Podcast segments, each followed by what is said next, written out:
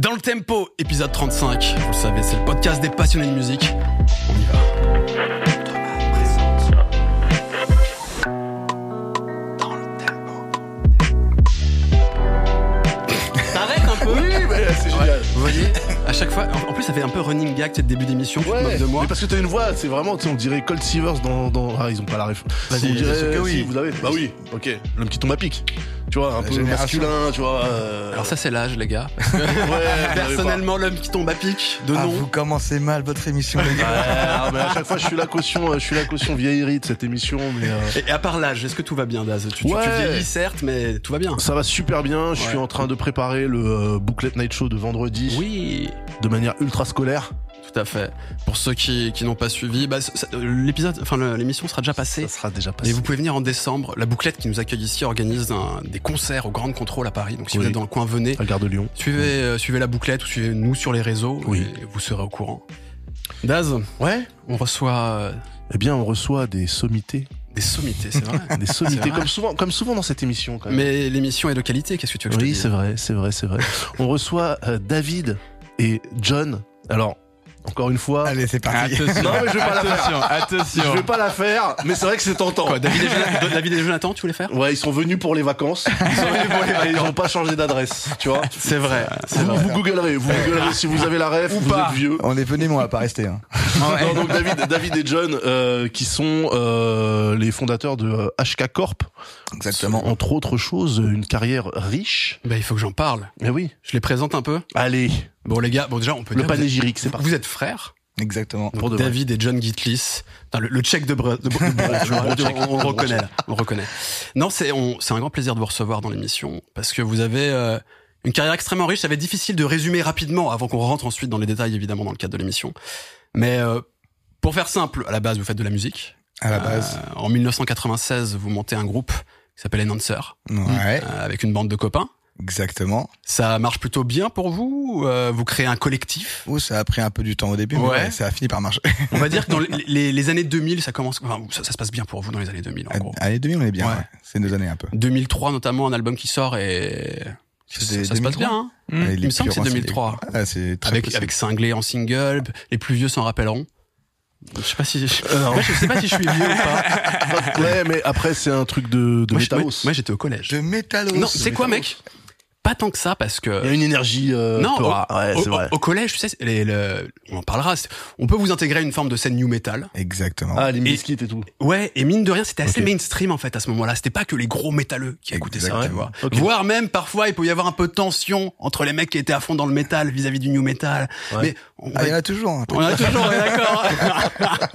Mais on va, on va discuter de tout ça. Donc, Enhancer, vous montez aussi un collectif Team Nowhere, vous Exactement. vous entourez de différents groupes, etc. Et puis, euh, arrivent les années 2010. Vous prenez un peu de recul au niveau musical. Ouais. Et là, Mais- il y a presque, ouais, Le groupe continue. C'est vrai, il n'y a jamais eu d'arrêt officiel. Voilà. Ah, ça, c'est une info que vous avez chopée à 3 minutes. Absolument. Merde, vous savez, exactement. Vous étiez, en, vous étiez en concert il y a trois jours. Personne l'a vu. Personne l'a vu. non mais ouais, concert après 12 ans, 13 ans, c'est ça Ouais, vas-y 12 ans entre euh, le dernier concert et celui de vendredi dernier. C'est Enfin, celui du, du 18 novembre, parce que je sais pas quand est-ce que l'émission, je sais Ouais, pas quand est-ce que ouais. tu nous regardes. Mais il faut dire que pendant ces années euh, où vous avez mis un peu plus entre parenthèses euh, la production de musique, Mhm. bah, vous n'avez pas chômé. Parce Pas du que vous avez monté une boîte, Exactement. HK Corp, dans la vidéo. Et là, alors, euh, mec, c'est assez impressionnant. C'est très Euh, impressionnant.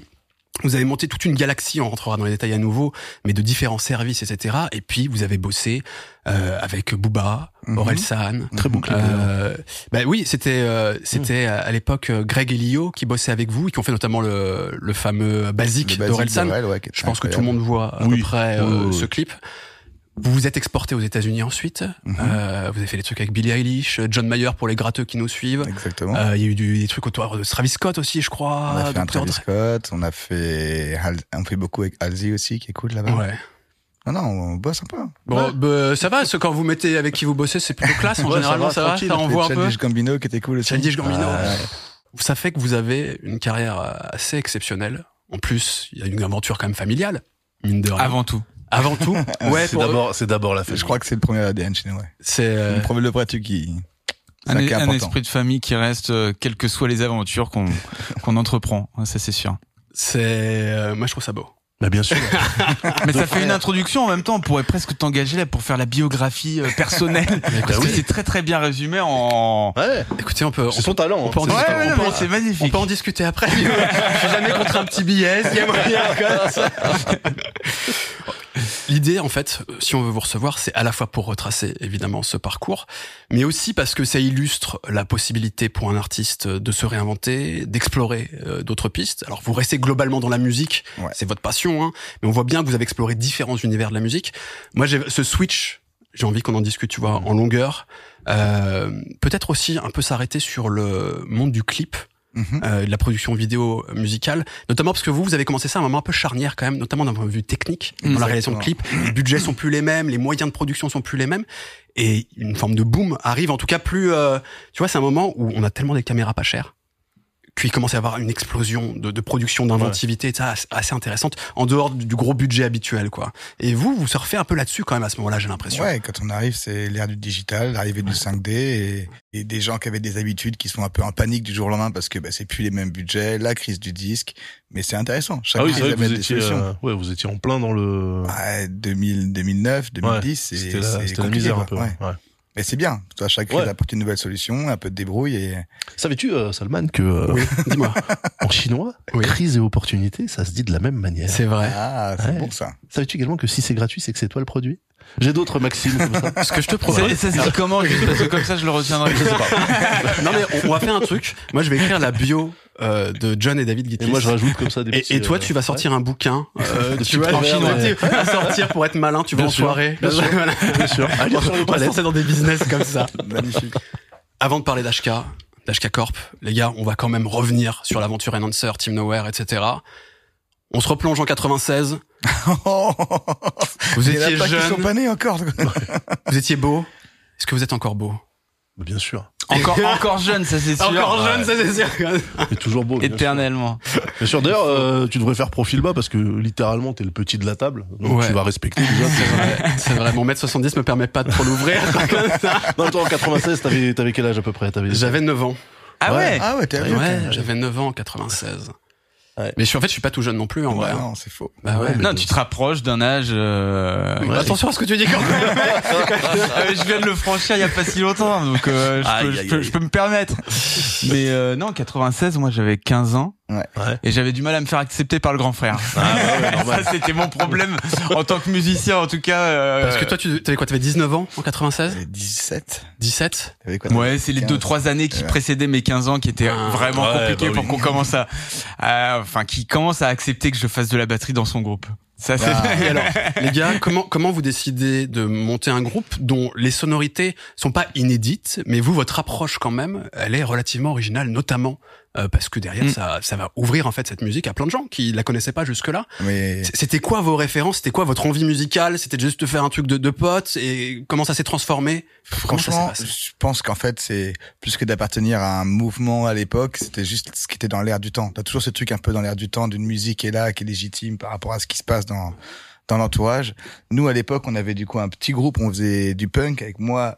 John qui se plaint parce qu'il est arrivé plus tard parce qu'on avait un batteur nul à chier. Pardon. Sympa, un, batteur qui était moins bon. Moi, je faisais tout pour être meilleur que lui, en tout cas, c'est sûr. Et il arrivé apparemment. Et il y avait John qui arrivait, il prenait la batterie, il faisait des trucs de ouf. Et tout le monde disait genre, mais vas-y, c'est lui le batteur. en plus, il est à domicile, c'est facile.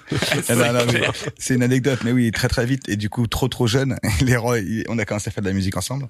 Et, euh, et non, mais en fait, ce qui s'est surtout passé, c'est que Enhancer, à la base, c'est le mélange de deux groupes d'amis. C'était genre, nous, on était tous les trois avec un autre pote qui s'appelle Robbie, et qui avait une grande sœur, qui avait des potes qui étaient genre deux ans plus vieux. Et euh, nous, on était à, à fond notre délire des Beastie Boys. On était à fond Beastie. Boys. C'était Sabotage, Ouais. c'était le Ouais. euh, euh, License to Heal. Enfin bref, Ouais. Tous les premiers titres de, euh, des Beastie Boys. Et eux, ils étaient à fond dans les Smashing Pumpkins.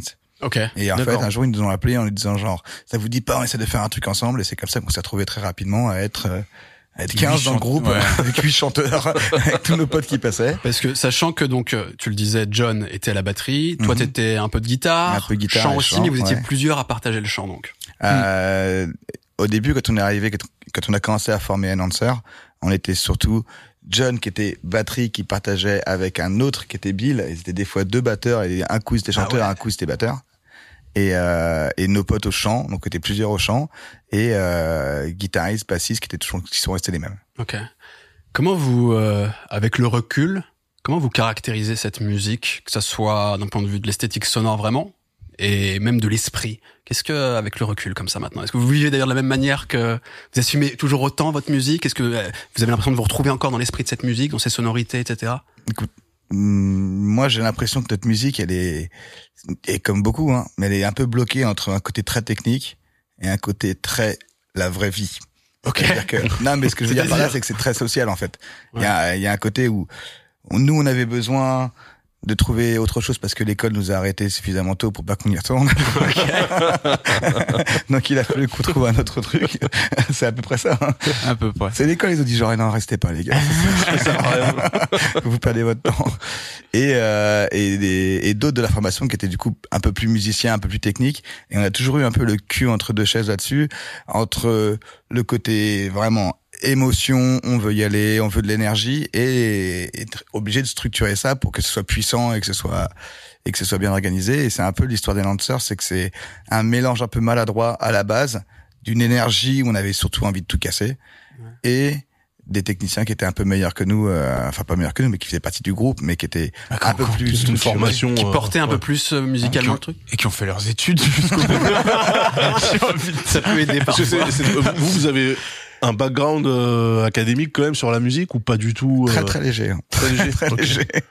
Vous venez quand même. Votre papa était Ah, musicien quand Notre même. papa, c'était un grand musicien et euh, Professionnel.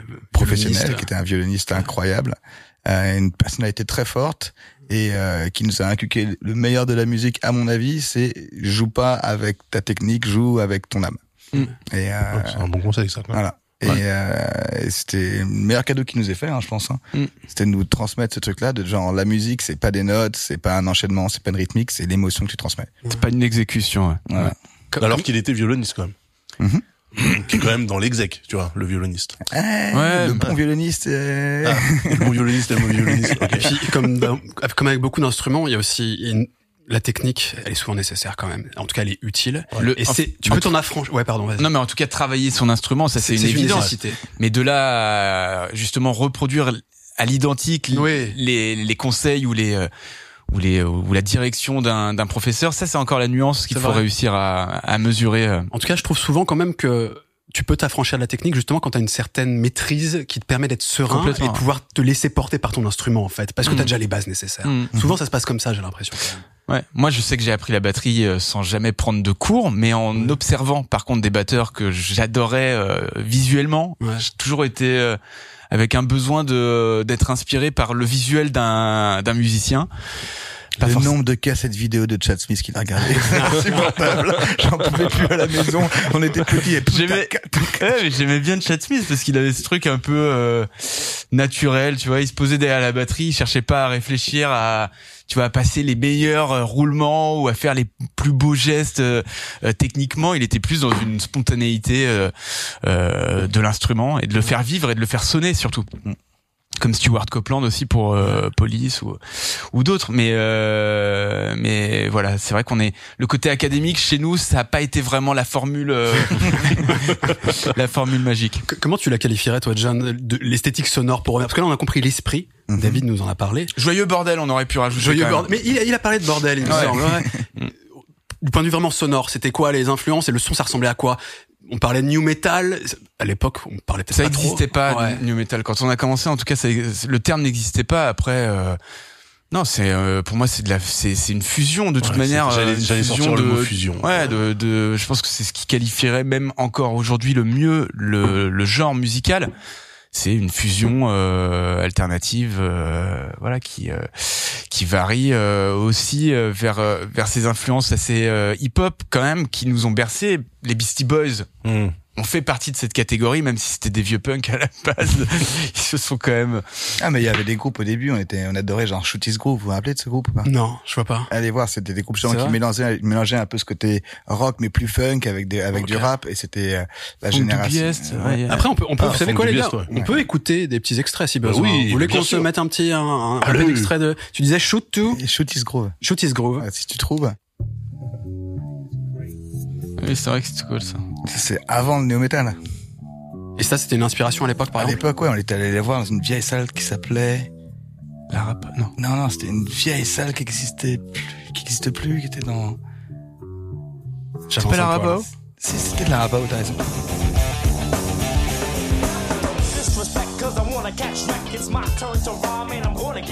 Ok, on voit l'esprit complètement. Voilà. Après, après, Alors, c'était- un refrain avec les grosses guitares. Tu veux aller- enfin, alors, tu sais, on essaye de pas être trop long sur les extraits parce qu'après on a le problème de droit sur YouTube. Ok, il fallait Voilà. le riff. Ok, on a, on a eu un bout de riff. mais tu vois, à cette époque, il y avait Judgment Night aussi qui avait Ouais, qui Bien fait- sûr, la BO du film où Voilà. il y avait eu cette fusion. incroyable. Ouais. T'avais des biohazards de Cypress. Onyx euh, ou Ouais. Cypress. euh, Ah oui, Onyx, ouais, putain. Voilà, voilà, bref, en gros, on avait cette génération-là, on, Ouais.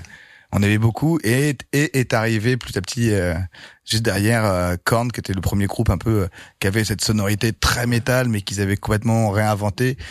Moi, enfin, John et moi, on a écouté peu de rock et de métal avant, les autres du groupe beaucoup plus, Ok. et, euh, et nous, ouais, c'est Korn les premiers qui nous ont qui nous ont un peu touché là-dedans parce qu'il y avait un côté beaucoup plus groove Ouais. où euh, les riffs c'était plus rythmique que démonstratif en fait et euh, Il y avait Rage Against the Ouais, c'est ce que j'allais dire. Il y avait Ah, Rage, quand même avant que vous aviez dû vous prendre, que- j'imagine. euh. Ah oui, Rage, on en a mangé. Je crois que c'était genre mon groupe que j'écoutais le plus sur Spotify en Ok. 2020. Ah, donc il y a encore pas longtemps, quoi. Exactement. J'ai fait un petit revival pendant le Covid et j'ai fait genre, ah, c'était quand même vachement bien. Ah, c'était bien, c'était chouette. Parce que tu parlais de fusion. En gros, il y a une culture, on parlait de Judgment Night, etc., de mélanger euh, rock, metal, punk avec du rap. Ouais. Euh, arrive aussi quand même, euh, tu parles de new metal, corn, etc. Arrive un, peu, un poil plus d'électronique aussi quand même, de musique électronique, un peu plus d'électro dans tout ça aussi. Plus qu'auparavant peut-être. C'est un truc aussi ça qui vous touchait ou pas du tout? Moi, je pense que c'est plus le côté rap qui nous a inspiré. Ouais. Le côté électro- électronique, loop et, euh, et les beats de rap plus que le côté vraiment électro. Ouais. Ouais, même ici, il y avait cette énergie de techno un peu gar, euh, Ouais, mais Gaber là, le, Ah. enfin ce genre de tendance qui Ouais, était qui était qui était aussi euh, dans cette euh, période-là, en tout cas euh, ouais, musicale, où- où Ouais. Des mecs comme Atari Teenage Riot, enfin des groupes Voilà. comme Atari Teenage Riot, c'était ouais. qui mélangeait ça. inécoutable. Tu connais, vous, vous connaissez Teenage Atari, Riot Ata- Atari Teenage Riot. Pas du tout. Atari comme Atari. Voilà, Teenage Atari Riot. Teenage Riot. Les gars, en fait, on va se faire une, une, session d'écoute musicale là, tout. euh. Ça c'est la violence, hein, vraiment. Ah ouais. Avec Alec Empire à la voix, c'était incroyable. Tu sens bien les années 90 ou pas Ouais, elles, sont, elles sont là, elles sont là, elles, elles toquent à la porte là. Ok. Mais avec un esprit, un, un- clairement un esprit punk. euh, Ah, complètement. Ouais. ouais. Ouais. Et comment se fait à votre avis Parce que vous parlez de Korn, il lance une forme de nouvelle vague. Avec derrière, on va avoir du Limp Bizkit, euh, on va avoir du Linkin Park encore un peu après. Des groupes qui d'ailleurs euh, vont très bien marcher, même commercialement. Mhm. Et C'est presque en fait concomitant Ouais. avec vous, votre lancement en France. C'est juste qu'il faut se rappeler que dans les années 90, il n'y avait pas Internet, hein, les gars. Bah ouais. Donc euh, le temps qu'il y ait un disque qui soit fait à Los Angeles, qu'il arrive, qu'il y ait un disquaire qui en prenne quatre, qu'il y ait un de tes potes qui chope un des quatre disponibles, C'est pas la pour qu'il le ramène en cassette et qu'on fasse des copies. Ouais, c'était il, y c'était avait, une autre époque. il y avait un concept. Ah, Nous, on connaissait pas en fait quand on a commencé en 96. euh, on faisait déjà ce, ce mélange des genres. Et sans l'inspiration sans américaine. l'inspiration Ah ouais. américaine et on a découvert moi je me rappelle qu'on avait découvert le clip de de Korn où euh, effectivement même l'image prenait euh, une importance euh, énorme Ouais. le premier Ouais. clip c'était un truc euh, on s'était dit waouh c'est un, Métalleux en jogging Adidas, c'était ouais, bizarre. c'est un ovni ouais. Ça nous avait parlé à l'époque. Parce que ça, c'est vrai qu'il y a l'esthétique. euh, il y avait l'esthétique sonore, mais il y avait aussi toute une imagerie qui entourait Enhancer. Mhm. Et là, on est clairement dans l'esthétique euh, très américaine, euh, street, la culture skate, euh, le BMX, etc. Ça, c'est les casquettes. MTV, MTV un peu. MTV, complètement Ce que MTV. j'allais dire, Ouais. c'est- pour moi, c'est ensuite devenu la génération MTV où Mm. t'as des Eminem qui ont explosé, ensuite des Limp Bizkit, les Korn, ça devenait des énormes clips et tout ça. Et, euh, et ouais, c'est arrivé un petit peu après. Nous, on est partis, je te dis, hein, de groupes euh, comme Biohazard, Shooties Groove, Rage Against the Machine de la génération un petit peu d'avant. Et ça nous a un peu pété dans les mains. Et cette grosse vague américaine est arrivée. MTV était ultra puissant à l'époque. Ouais, c'était Et, incontournable. euh, voilà. Et c'est euh, c'est juste un peu après, mais là on est plus 2000 Mm. où MTV était vraiment devenu un, un, un gros média quoi. En tout cas pour cette scène-là. Et ça, parce que musicalement en France, je vois quand même quelques groupes avant vous qui commencent à ouvrir la voie. On pourrait parler de Watcha quand même, qui est un tout petit peu avant, qui se forme euh, Ouais, peut-être deux ans avant. Je sais pas si vous aviez eu l'occasion de les voir ou si ce- Si, si, on a souvent Ouais. joué ensemble, ouais, on les a souvent assimilés à Team Nowhere. derrière, avant ça encore, bon, c'est pas le même esprit, mais on a eu du Lofofora, des choses comme ça. Euh, Massisteria, je sais pas c'est en quelle année Massisteria à peu près. C'est Mais, je sais euh, pas Furia, euh, je rappelle ont sorti Furia. Ça doit être euh, un petit Ah peu. mais c'était 93. Je vois 93 la formation Ah, Bassisteria. incroyable. Donc il y a quand même un truc qui se qui se passe à ce moment-là, euh, y compris en dehors des danseurs, Team Nowhere, etc. Mais vous, votre spécificité, j'ai l'impression qu'il y a aussi ce, ce lifestyle et cette imagerie dont on parlait, euh, notamment la culture skate qui est ultra présente quand même. trouve, ouais. Bah, Nous, c'était c'était vraiment la culture qui, qui a réuni un peu plus qu'à l'intérieur du groupe, mais tous les groupes du collectif, c'était un petit peu ça. C'était nos films références, c'était les films de Larry Clark avec Kids. et C'était c'était Ouais. un peu. Nous, on vivait, on était comme ça, sauf qu'on était dans les Yvelines. Ça marchait moins. C'est c'est l'Ouest, hein, c'est l'Ouest. C'est ça. C'est la Californie. Hein. Voilà, c'était, on y- on y était presque, mais euh, Mais c'était. euh, Est-ce que aussi il y avait une- un désir de créer une image par rapport au groupe ou c'était vraiment c'était votre mode de ah non, vie mais dans notre tête c'était ça. On faisait du skateboard, on faisait du snowboard, on était à, à fond là-dedans. et La musique, bon, ben, nous on a découvert plein de groupes et qui sont devenus des potes après. hein, mais la première fois que j'ai entendu Love of Forest, c'est parce qu'on jouait avec eux sur scène, quoi. Ok. Mm. Et j'ai découvert, il y a des trucs canons, mais on n'avait jamais écouté. En fait, on était vraiment, je sais pas, nos influences principales, c'était des, on avait tout le grunge, tu vois, on avait les Sonic Youth, les Nirvana, tous ces groupes-là qu'on a adorés avant, qu'on a mélangé aux Beastie Boys. On écoutait plein de rap. C'était aussi l'époque de Paris sous les bons avec NTM. C'était l'époque Mhm. de IAM avec le micro d'argent.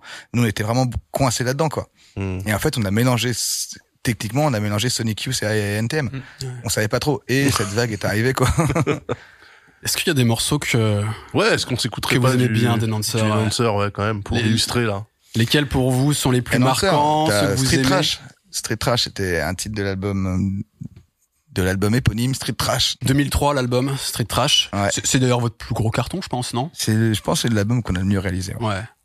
Allez, on s'écoute un extrait de Street Trash.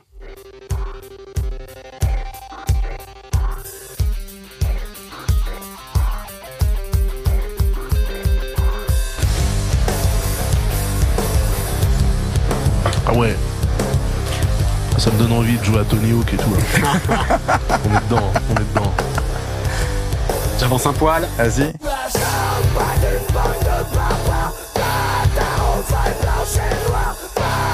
Donc là, c'est toi euh, au- Ah, c'est Tony, ça se coupe là. On est trois chanteurs. Trois chanteurs. Ok. Écoute, ça reprend. T'as cette influence à trois voix, passe-passe, Ouais. et les gros riffs. Qui est très hip-hop d'ailleurs, le, le passe-passe. euh, Mm. Ouais. Carrément. Ouais, ouais, non, c'est cool. Bon, il faut qu'on mette quand même un extrait aussi parce que moi j'étais au collège quand c'est sorti. Et tu fais du BMX. je faisais pas du BMX, je faisais du skate. Ah. Et, euh, et c'est vrai que bah, cinglé, euh, beaucoup d'ados se sont pris quoi. Mm. Bah oui. C'était un gros tube. Sur le même album, 2003. Exactement.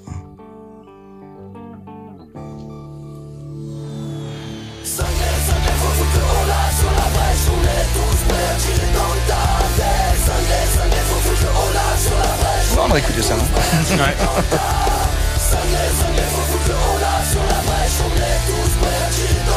Allez, j'avance un poil. Pulsion meurtrière Il rêve de Lucifer et d'une orgie suicidaire Lors de mes folies passage à brûle en moi les flammes de l'enfer Les flammes de l'enfer Sur la brèche on est tous prêts à tirer dans le tas On part sur le refrain. Voilà. C'est quoi votre... Alors, vous avez fait un concert récemment. vous êtes reformé, on le disait. C'est euh, avant ce concert. C'était quoi votre rapport à la période Enhancer, à cette musique? Est-ce que vous l'écoutez régulièrement? Est-ce que vous en êtes euh, encore fier? Est-ce que... Ah, on nous en parle tous les jours. hein. Ouais. Franchement, euh, je pense que le truc qui est très marrant avec cette génération-là, c'est que c'est aussi une époque, on parlait de skateboard, mais c'était aussi beaucoup de graphistes et l'arrivée de d'Internet pour plein de gens et il y avait toute cette culture un peu au numérique et tout ça. Ouais. Et c'est marrant parce qu'aujourd'hui, on trouve des des adultes, souvent très talentueux, qu'on recroise et qui sont réalisateurs, ingénieurs du son, producteurs, ce que tu veux, et qui reviennent à nous en disant, mec, à l'époque, j'étais vraiment ouf avec ça. non, mais t'avais un truc culturel qui était vachement intéressant, qui était vachement cool, et ouais, qui a toujours été connecté, du coup, euh, à ceux qui avaient ce côté rock, mais qui avaient envie de, aussi de modernité et, euh, de numérique et de graphisme, parce qu'il y a toujours eu un truc très culturel, et aussi plein de gens qui, venaient du hip-hop à l'époque, qui était un, mouvement très, plus, contestataire, on va dire, à l'époque, et qui avait un truc social à, à gérer, et qui, voilà, il y avait un mélange qui était assez intéressant, et on nous en parle tout le temps. Après, pour être totalement franc, on écoute très peu. Ouais. Et parce qu'on écoute euh, des choses, euh, enfin moi en tout cas, j'écoute des choses, euh, j'essaie de rester dans, les- dans, dans ce qui se fait aujourd'hui, et je suis très content de réécouter, de me dire genre ah c'était quand même cool. Parce que, euh, on le sait, en tant que musicien, en général, quand un morceau sort, on en a déjà marre. Parce qu'en fait, le morceau a souvent plusieurs mois, voire plusieurs Ouais, années ouais, même parfois. ouais. On l'a, on l'a écouté, etc. beaucoup trop de fois en studio, etc. On n'en peut plus de son propre morceau. Est-ce que, euh, 20 ans après, on a le même rapport au truc Est-ce qu'on se dit, putain, ça, j'aurais pu mieux le faire John, par exemple, est-ce qu'il y a des, des moments à la batterie, tu te dis, putain, peut-être que j'ai un peu, j'aurais pu faire ça mieux Tu sais quoi le rapport au truc euh, aujourd'hui? Non, mieux non. Pas Ouais. T'as perdu même un peu. non, par contre, moi, je réécoute avec plaisir. Aujourd'hui, c'est sûr que euh, quand on est dans l'exécution et la, et la réalisation des albums, t'as pas forcément de te, cette envie de te ouais. remettre euh, à écouter euh, les chansons, euh, surtout quand tu te mets à les jouer euh, sur scène, etc. Mais après euh, les, les, les dix années qui viennent de s'écouler euh, du dernier concert qu'on a effectué, C'est j'avoue cool. que moi j'ai passé du temps là euh, ces derniers mois à réécouter et à me dire ouais en fait j'assume déjà complètement Ouais, ça Ouais, ce qu'on a fait. Ouais. Alors que t'étais jeune à ce moment-là. Ouais Et on, et on- et on- on- on- je le suis encore eh Ouais, non mais ce que, non, mais ce que je veux dire c'est que on, est on change avec mais bien l'âge. sûr, bien sûr. Mais en tout cas, non, mais j'assume le, le, ben, ce, ce rapport qu'on avait avec la musique, les, les messages qu'on souhaitait faire passer aussi, même si euh, parfois il y avait euh, peut-être euh, un, un peu de de de, de légèreté, tu vois, dans l'écriture, dans des choses, dans des dans des messages. Mais mais euh, finalement, c'est lié aussi à une époque. Et euh, le fait de réécouter aujourd'hui, c'est aussi se replonger dans cette période de ta vie qui euh, qui euh, voilà qui fait ouais. Ouais, Capsule qui fait ce que tu deviens, euh, voilà, après après quelques années. Mais euh, donc je reprends vraiment du plaisir à écouter. Chaque album a sa couleur en termes de son, à son producteur aussi. C'est vrai que Street Trash, c'est un album qu'on a fait avec un, un producteur américain qui s'appelle Machine, Gene Freeman, qui était un, un producteur de, euh, de, de, de musique euh, assez euh, assez énervé aux États-Unis, avec lequel on avait passé un super moment en termes de réalisation. Il avait vraiment fait un apport qui était euh, hyper bénéfique dans, dans nos compositions, donc ça c'était top. Et puis voilà, et puis euh, bon, chaque chaque expérience a eu euh, vraiment son son traitement sonore et et euh, On s'est pris la tête, hein. on s'est pris la tête. non, mais le résultat, c'est aussi ça. C'est vrai que c'est ch- chaque expérience était vraiment un, un moment clé euh, de réflexion, euh, d'apprentissage aussi dans la manière de traiter le son, etc. Chacun avait sa technique. On a appris beaucoup et euh, voilà. Là, D'où le fait aujourd'hui finalement de réécouter, d'être euh, malgré Fier. tout, malgré tout encore fier de ce qu'on a fait à Ouais, cette, sonne, à cette franchement, période. moi, je suis un néophyte, ça sonne bien, hein, votre truc. Bravo, les gars. À, à l'époque, toi, t'as ent- t'as entendu ça à la radio? Ça t'a, ça te rappelles non, de ça je ou savais, t'es passé je, ailleurs à je côté? savais que ça existait, mais c'était des trucs. Moi, j'étais tellement con que euh, j'ai pas beaucoup. non, j'ai pas beaucoup changé, mais tu vois, j'étais tellement matrixé de mon côté que effectivement, euh, pour moi, c'était de la fusion. Ouais. C'était chelou, tu vois. Ouais. C'est pour ça que j'écoutais pas ça Précile parce qu'ils mettaient de la guitare électrique des fois dans leur truc, Mmh. euh, Tribe et tout ça, tu vois. Ah Tribe. Ouais, Ah. d'accord. Ils sont sur Judgment Night d'ailleurs. Ah, et Tribe, en fait, maintenant j'adore, tu vois. Donc, euh, comme quoi. Ah, mais la ouais, non, maturité. c'était. Hein La maturité. la maturité, la maturité, tu dis, ah, j'ai peut-être été un peu con. Bon. Ah, mais du coup, tu réécoutes avec plaisir certaines choses qui sont Ouais. sorties. euh, Ouais, bien sûr. Ouais, Ah. ouais, ouais. ouais. Ouais, C'était une belle époque créative. Il y avait, Ah, il y c'était avait ouf. un truc cool. C'était ouf, Mm. c'était ouf. Alors que euh, bah c'était quand même la mamie, tu le disais, de MTV. Euh, c'est eux qui faisaient un peu la pluie et le beau temps quand même, tu vois. Sur euh, les jeunes, vous allez aimer ça, tu vois. Les jeunes, c'est là, ouais, on adore. Donc t'as quand même, euh, tu sais, une, une posture un peu contestataire, machin, etc. Genre ouais, on fait notre propre truc et tout machin, mais en fait t'étais quand même euh, complètement piloté par euh, les mecs en costard cravate là-haut qui te disaient c'est ça que tu vas aimer et ça l'année prochaine. Euh, et c'est le côté un peu, c'est cette euh, ce paradoxe un petit peu, tu vois. De... Ouais, mais on a toujours, eu- nous, on a toujours un truc un peu voyou comme ça. Quand Ouais. on, a, on a signé très tôt. Euh, Oui, j'allais, j'allais demander justement, euh, c'était quoi la distrib? C'était euh, en major? C'était Ben, en fait, on a, on s'est réunis un peu avec notre collectif, du coup, avec des groupes comme Playmo, Acme, Enhancer, Wonjo, et on s'était tous réunis ensemble, et on, a commencé à faire de la promo très sauvage. Hmm.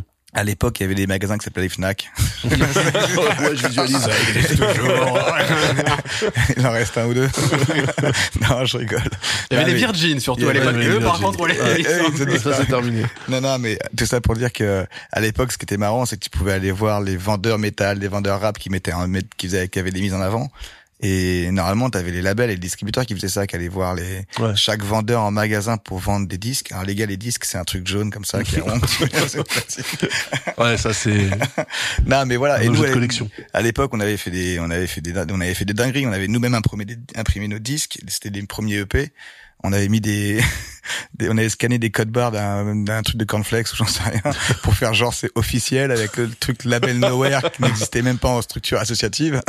Et on s'était pointé, on avait fait le tour de toutes les Fnac de France à l'époque parce que c'était c'était encore très très puissant sur la vente de disques. Ouais. Et on allant voir chaque vendeur Fnac local en leur disant genre ouais je viens je fais partie du label Nowhere on t'apporte ça et les mecs ils disaient genre oh super je connais pas ce label c'est cool et, et on négociait avec eux pour être en tête d'affaire en tête de gondole et en fait c'est de là où où les maisons de disques sont arrivées après en mode genre c'est quoi ces groupes qui nous piquent des places dans les bornes d'écoute et machin et c'est un peu l'une des premières manières qu'on a eu de Ah ouais, de donc c'est vraiment à la sauvage, quoi. ouais On Et, faisait euh, le tour des Fnac, ouais, vraiment. et il y a, il y, a, il y, a, y a des sous qui sont liés à un code bar qu'on sait pas lesquels c'est. Depuis nos premières maquettes qu'il faudrait qu'on récupère un jour. Ça veut dire que très tôt, il y a cette sensibilité quand même aussi à l'idée qu'il faut communiquer autour d'un projet et ce côté entrepreneur qu'on vous trouvera après. Euh, Ah ouais, je on suis voit dès les origines des danseurs? Ah ouais, ouais, c'était, c'est, nous, on a toujours beaucoup joué de l'image, on a fait beaucoup de ça. Beaucoup travaillé nos disques, on a, sur les pochettes, on a des gens, on a toujours eu, c'est très bizarre, mais dans chaque groupe, il y avait toujours un graphiste et, euh, et un peu comme je disais, cette époque de génération où il y avait tout le monde qui essayait de faire les trucs le plus, le mieux possible, euh, en se débrouillant un peu avec tout ce qu'on avait. Mais ouais, on était très, on était très fort sur le côté image. C'était un truc, euh, et d'ailleurs, au, dé- au début, euh, des groupes nous en voulaient un petit peu parce qu'on était déjà trop marketés alors qu'on n'était pas encore signé. Mais pour nous, c'était naturel. C'était même pas une question de, de marketing euh, pour. Oui, vous aviez pas le truc de d'abord on fait le son et après on s'occupera de l'image. C'est les deux sont venus en même temps. Ouais, euh, mais toi, c'est un peu la culture planche à roulette, quoi. ouais. C'est-à-dire Ouais, ouais, que c'est les mecs, ça. ils- Mm. avant de savoir faire un rolling, trois quarts du temps, les gamins, ils ont déjà Ils les ont- ils planches, ont le la style. panoplie. Ouais. et voilà, quoi. c'est vrai. Ouais. L'idée de se, de se mettre en collectif, c'est aussi pour justement être euh, plus fort derrière en termes de communication, de parce que le collectif va être identifié aussi mine de rien. On- Ça va, ça va créer une scène. Ouais. Mm. Euh, C'était aussi dans cette idée-là euh, de se dire, bah, on pourra plus faire parler de nous en étant nombreux, en étant plusieurs groupes. en- Bah, déjà naturellement parce qu'on s'entendait tous très bien ensemble, on partageait un peu ses goûts musicaux de l'époque, on avait le même âge, euh, on était, on, on a, on a très vite sélectionné les trois quatre groupes avec qui on était bien entre nous pour avancer, et, euh, et ça nous a permis de garder un truc très indépendant malgré le fait qu'on soit en, euh, qu'on signe très tôt en maison de disques. C'est ça qui était super, c'est qu'on avait les maisons de disques qui étaient un petit peu les moteurs et qui nous aidaient à nous professionnaliser et à, et à apporter un vrai plus que lorsque t'es full indé. Mais en même temps, il y avait un truc qui était impalpable, c'était le côté collectif, Collectif, où ouais. personne pouvait rentrer dedans. Et sur les disques des uns des autres, peu importe que l'artiste soit signé dans une maison de disques concurrente, on faisait des featuring, on se retrouvait, tout le Vous monde. arriviez à dealer ça parce que c'est pas toujours. Façon on en a fait. on a euh. pas demandé, on a posé la question à personne. Hein. Le disque, il arrivait, genre en fait j'ai featuring avec lui, lui, lui, mais non, mais lui il est chez Universal, c'est. Parce qu'en plus, vous me dites si je me trompe, mais à l'époque, l'industrie est structurée différemment. C'est-à-dire qu'aujourd'hui, on sait que les contrats de licence, les contrats de distribution sont beaucoup plus utilisés, notamment dans le rap, etc. Mais on est, vous, à votre époque, quand même, une époque où le contrat d'artiste, celui où quand même la maison de disque a une forme de mainmise artistique, il était très présent. Je sais pas vous, comment Mais vous étiez mieux signé. pour artiste. Hein. Ouais, c'était plus intéressant pour toi. moi. Ça dépend des cas, en fait, je pense. Ça dépend de ce Ouais. que tu veux faire. Ça dépend de tes budgets aussi. Euh, vous, vous aviez cette réflexion aussi, d'un point de vue business, à l'époque, dire qu'est-ce qu'il nous faut, qu'est-ce qu'il nous faut comme structure, comment, comment on envie de la- notre musique et tout? On a eu la chance d'avoir des alliés très tôt, euh, des, des personnes qu'on aime beaucoup, avec qui on travaille encore aujourd'hui, qu'on qu'on suit nous signer, nous apprendre un peu c'était quoi un chef de projet, nous apprendre un peu c'est quoi un directeur artistique. Tout en nous laissant une liberté Voilà. En artistique. fait, c'était Ouais, génial. justement, il il y, a eu- il y a eu quand même des tentatives d'essayer. Non, non, non. En fait, ce qui était génial, c'est que les mecs, ils nous disaient genre, on comprend rien à ce que vous faites, mais ça marche. Ah, donc, on Donc, veut pas y toucher. Donc, faites comme vous voulez, dites-nous juste comment est-ce qu'on le gère, et nous, on va vous apprendre comment est-ce qu'on rentre dans les circuits.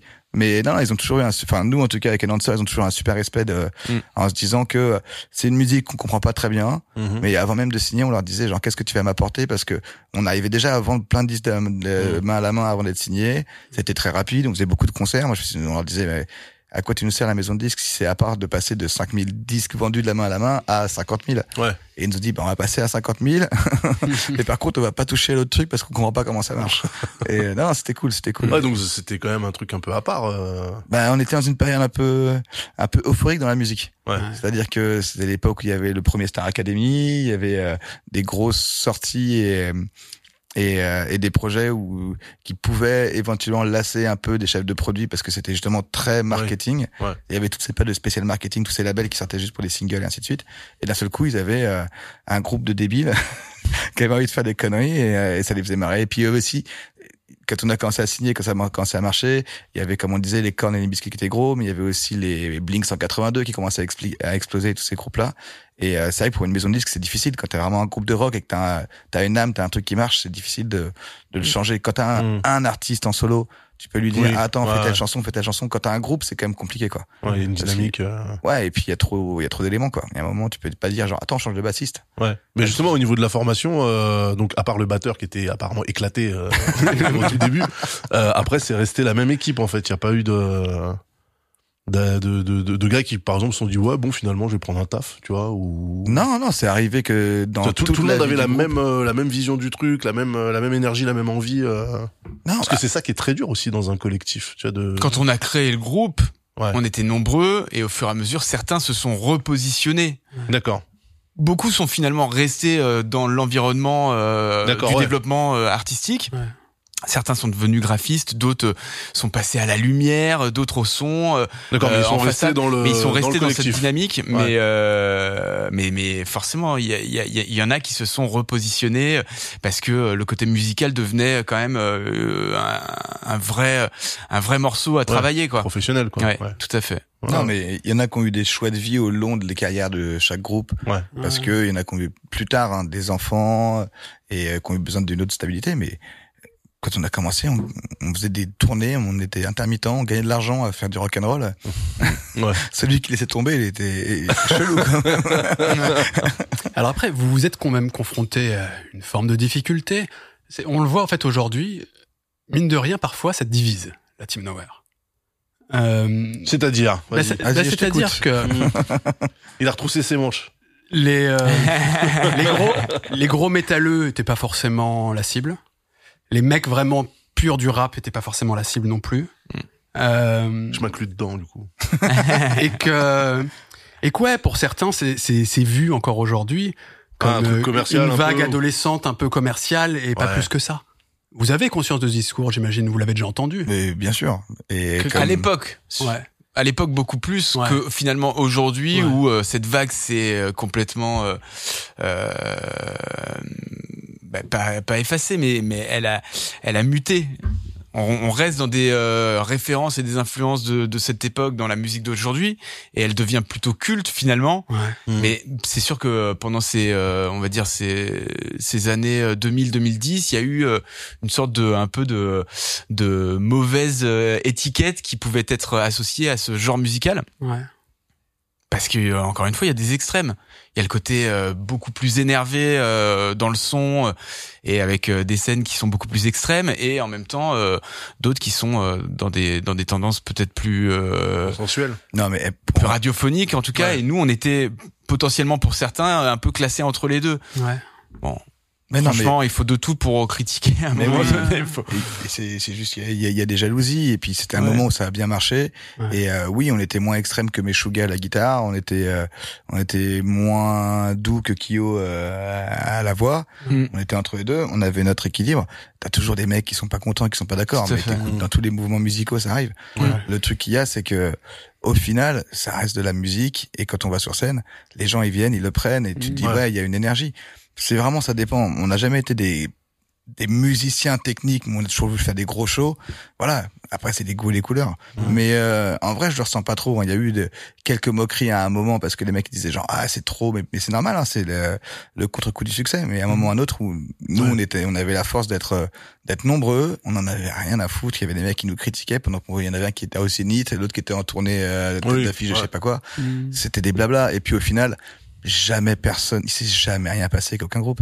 Et Mhm. les vrais musiciens, ils ont toujours compris le côté. Euh, enfin, toi, tu peux être un bon musicien, te dire putain, Billy Eilish, elle chante bien aujourd'hui. Ouais. Alors oui, c'est pas une nana qui sait faire des solos de guitare, mais par contre, pff, Ouais, quelle musicienne. chose. Et donc ouais. ouais, le, le, le truc qui marche. C'est pas pour nous comparer à Billy Eilish, à aucun moment.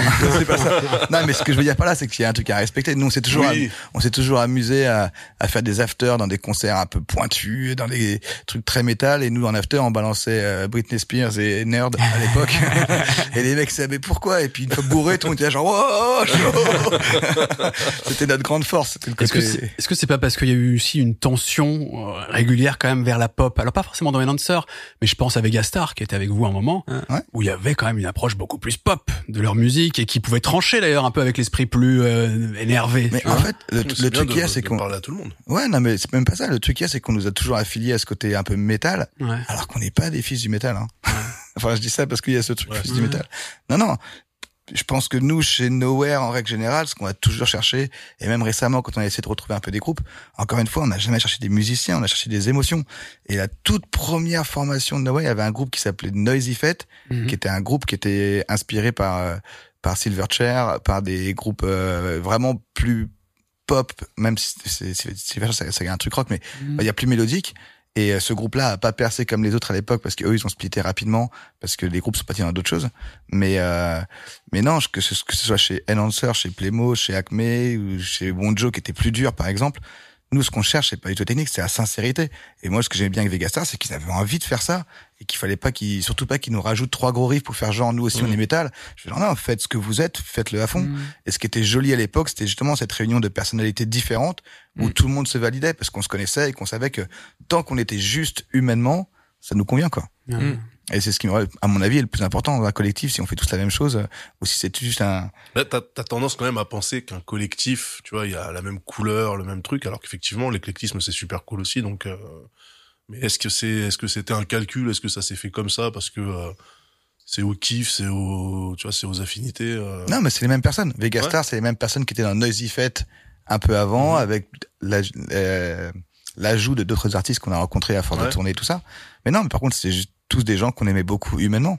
Donc il n'y avait pas du tout de question de se dire euh, ah il faut qu'il soit. Oui, il y avait pas, il y avait pas un badge euh, Non. pour Et- rentrer dans le truc. euh, Non, c'était genre fais tu qui te plaît. Moi, franchement, on a adoré beaucoup des titres. Il y en avait qui, qui étaient parfois plus gênants parce que c'était moins moins mon délire. Mais voir mon pote chanter, ça me faisait kiffer, tu vois. Donc c'était pas le problème. Non, franchement, c'était très très toujours très très humain. ouais, organique quoi. Ce qu'il faut dire, c'est que en parallèle, euh, voilà, des éventuelles critiques qu'il pouvait avoir, euh, vous, votre culture, elle est aussi rap. Mhm. Et on voit au travers de votre carrière que mine de rien, bah, il y a pas mal de featuring avec des mecs qui, en l'occurrence, eux, sont euh, indéniablement rap et reconnus dans le rap. Mhm. Alors, Cool Chain, euh, vous avez tourné, vous avez tourné avec Joe Star. Euh, Il y a eu un feat avec La Fouine, Mhm. euh. Soprano, Salif. Ouais. La fouine, les gars. Non, mais à, et à l'époque, mec, c'était gros en plus. La Fouine. Incroyable. Ah ouais, non, je savais pas, tu vois. Ah, bien sûr, la fouine qui cynique. enregistrer chez notre maman. Ouais. Attends, t'as dit soprano, Ouais. Salif, Salif. ouais. Salif. On était beaucoup avec Salif et l'équipe, euh, ils étaient bien, ouais. Putain, ah ouais. C'est rigolo, ça, on- ça on le rappelle un peu moins. Enfin, il y, a- il y a eu aussi quand même, tu vois, ce, ce truc où vous étiez vraiment connecté à une scène rap en tout cas. Ouais, Parce qu'il y a pas, une- pas forcément écouté que- par les mecs du rap, mais en tout cas, il y avait cette culture quand même commune, quoi. Ouais. Ou cette énergie Ouais. Mm. qui peut-être plaisait dans les deux genres et dans cette euh, confrontation entre les styles, mais euh, qui était finalement commune, une énergie commune. ouais, non, et c'était un vrai plaisir pour nous, en tout cas, de collaborer, de travailler, de réfléchir aussi à musicalement comment in- incorporer les uns et les autres. Euh, ça a à chaque fois été des, des moments de rencontre euh, et, euh, et de discussion qui étaient euh, plutôt enrichissants pour nous. Ouais. Ouais. Ça s'était bien passé là parce que tu, tu nous disais avant l'émission que vous avez euh, participé à la production d'un album solo de Joe Star, si je dis pas de bêtises. Vous avez tourné ensuite avec lui? Ouais. On avait travaillé sur un titre Ouais, avant sur tout, un titre. Ok. le premier titre qui s'appelait J'arrive. Ouais. Avec Ouais, Dadou de KDD. Avec, Ok. Oh, Ouais, ok. avec Dadou de. KDD, ouais. Gros gros big up à Dadou. ça. Ouais. Ouais, avec qui on, on, on, est, on continue à échanger, qui est un mec euh, très très surprenant aussi musicalement, qui s'est Ok. vraiment euh, qui est parti vraiment dans plein de plein de plein de, plein de choses différentes. Ok. Mais euh, mais donc voilà, donc cette rencontre aussi avec James, avec qui on avait travaillé sur ce titre, j'arrive. Ouais. Et puis euh, et puis cette opportunité de le jouer sur un plateau télé. Et, euh, et je pense que Joey à cette époque, il avait, il avait bien aimé euh, l'énergie qu'on apportait avec euh, nos instruments, donc euh, batterie, guitare, euh, basse, euh, mélangée aux deux, euh, aux deux DJ derrière, et puis à, à Dadou qui le, qui le baquait à l'époque. Voilà, on a eu, on a eu cette chance qu'il nous propose finalement de, de travailler sur la réalisation du live avec lui, et c'était euh, un an et demi d'expérience assez, euh, assez incroyable. On a vécu des scènes euh, et, et- et- et plein d'images euh, qui. Nous, qui nous ont marqué. Ouais. Ouais, Joey en lead sur scène, c'est quand même un truc. hein. Ouais. Je, je- je l'ai jamais vu malheureusement, mais je pense que même encore aujourd'hui, ça doit être assez monstrueux. Ah, mais Ouais. c'est un monstre. Sur scène, il est un- incroyable. C'était ouais, c'était la force de, de NTM hein, de toute façon, c'est que on aimait ou on n'aimait pas, mais sur scène, généralement, ils mettaient tout le monde d'accord. hein, euh, Avec, euh, on, on reviendra, on va bientôt parler un peu d'HK, on reviendra sur Nowhere parce que ça continue aujourd'hui, Mhm. d'une autre manière, mais ça continue. Mais prenons un peu de recul quand même. Euh, qu'est-ce que qu'est-ce que vous en retirez au final? Euh, De quelle manière ça a été charnière pour ensuite lancer une autre forme de carrière pour vous quand même cette euh, tu vois cette période euh, artistique? Et quel regard vous avez aussi sur l'éventuel héritage musical que ça a laissé Euh, Est-ce qu'il y a eu une suite? Est-ce que ça a quand même périclité et finalement on retrouve pas réellement de traces directes ou est-ce qu'il y a quelques tu vois des, des, des- un héritage euh, avec des groupes actuels par exemple? ils Qu'est-ce- continuent, ils t'ont dit. Ils ont jamais arrêté. Non mais, non mais au- au-delà Ils de ont fait c'est une vrai- pause, mais. c'est vrai, ils ont juste pas joué pendant 12 ans. Bah oui, bah, donc il y a pas d'héritage. le- le- le- le- Non mais oh, tu vois sur, sur ce que ça a produit aussi, tu vois après euh, en dehors de vous quoi. Non, mais je, je pense que c'est, il y a eu différentes vagues musicales qui sont passées. Après, on a eu euh, les bébés rockers, on a eu, euh, la- les- il y a plein de trucs aussi qui sont arrivés. Il y a MySpace qui est arrivé, qui avait créé les mots, tu vois. Enfin, euh, Ouais. donc il y a plein de choses qui sont arrivées. Mais après, c'est, c'est un peu cyclique. Tu vas toujours aller rechercher des choses. Et donc oui, je pense. Mais vous que, ce que vous avez construit, est-ce que tu as l'impression que ça a perduré dans le temps? Ça perdure toujours.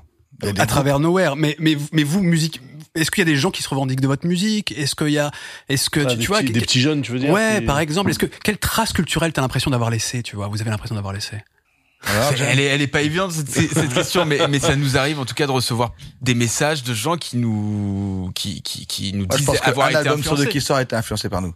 Non, mais je, je voulais pas le dire comme ça. J'allais y venir sur la phrase d'après. Tu m'as coupé. mais- En fait, c'est pas forcément un truc grandiloquent, genre euh, tu Non, vois, non, tout le monde n'est pas Miles Davis, euh, tu vois, ou qui est cité tout le temps. Ça Mais ce que mais, mais ce que je veux dire, tu vois, c'est que euh, cette approche fusion, tu vois, euh, qui vous voyez aujourd'hui, par exemple, qui peut s'inscrire dans tout ça Est-ce que est-ce que ça vous paraît pertinent encore aujourd'hui Oui, de est-ce dire que, est-ce que le style existe encore déjà? Ouais, est-ce que est-ce que cette idée de mélanger euh, esprit métal, punk, rock euh, avec du rap, de la musique électronique, euh, mine de rien, vous avez apporté votre pierre à l'édifice, tu vois, de cette de cette fusion là.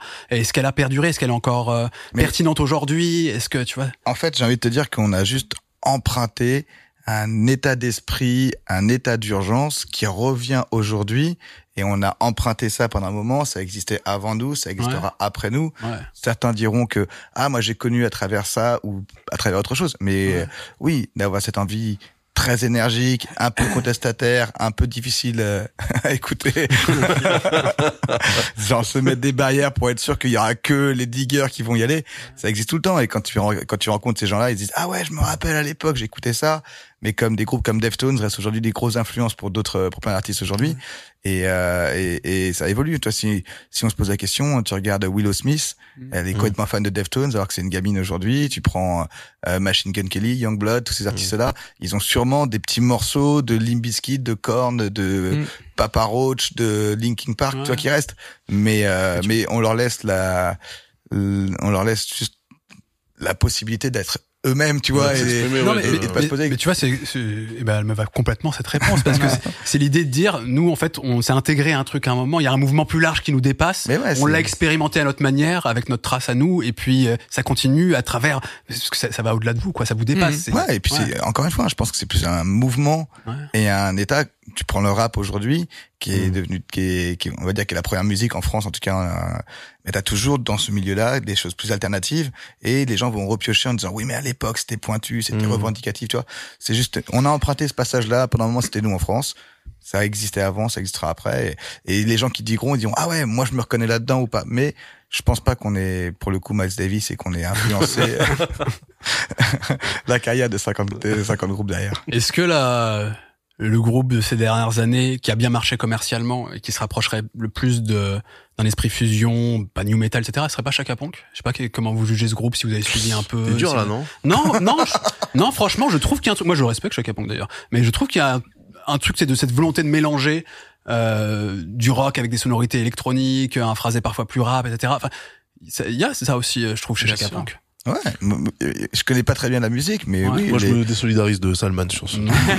T'es d'accord avec moi, John, ou pas, toi? Non. En tout cas, dans la démarche euh, de fusion des genres, évidemment, il y, a, il y, a, il y a- il y a clairement un mélange, même par rapport à ce que tu disais ou euh, euh, je sais plus, enfin tout à l'heure sur le, le, le- le côté électronique, il y y a quand même euh, aussi cette euh, cette approche-là dans leur musique. Après, c'est vrai que je connais pas non plus très bien. Puis une capacité à mobiliser des jeunes. Alors, par contre, là, ouais. là, le, le groupe, j'ai l'impression qu'ils sont un peu moins présents ces derniers temps, mais à un moment, c'était fort. euh, Ouais, ouais, tu vois. Bien sûr. Ah mais c'est clairement et puis l'énergie en live était euh, évidemment à classer dans le même euh, dans la même démarche. Tu vois que c'est pas si con mon truc. Moi, je partage pas. Et pourtant, c'est pas mon style, hein, mais déjà, Ouais. je sais que quand on te compare à Chaka Pong, c'est...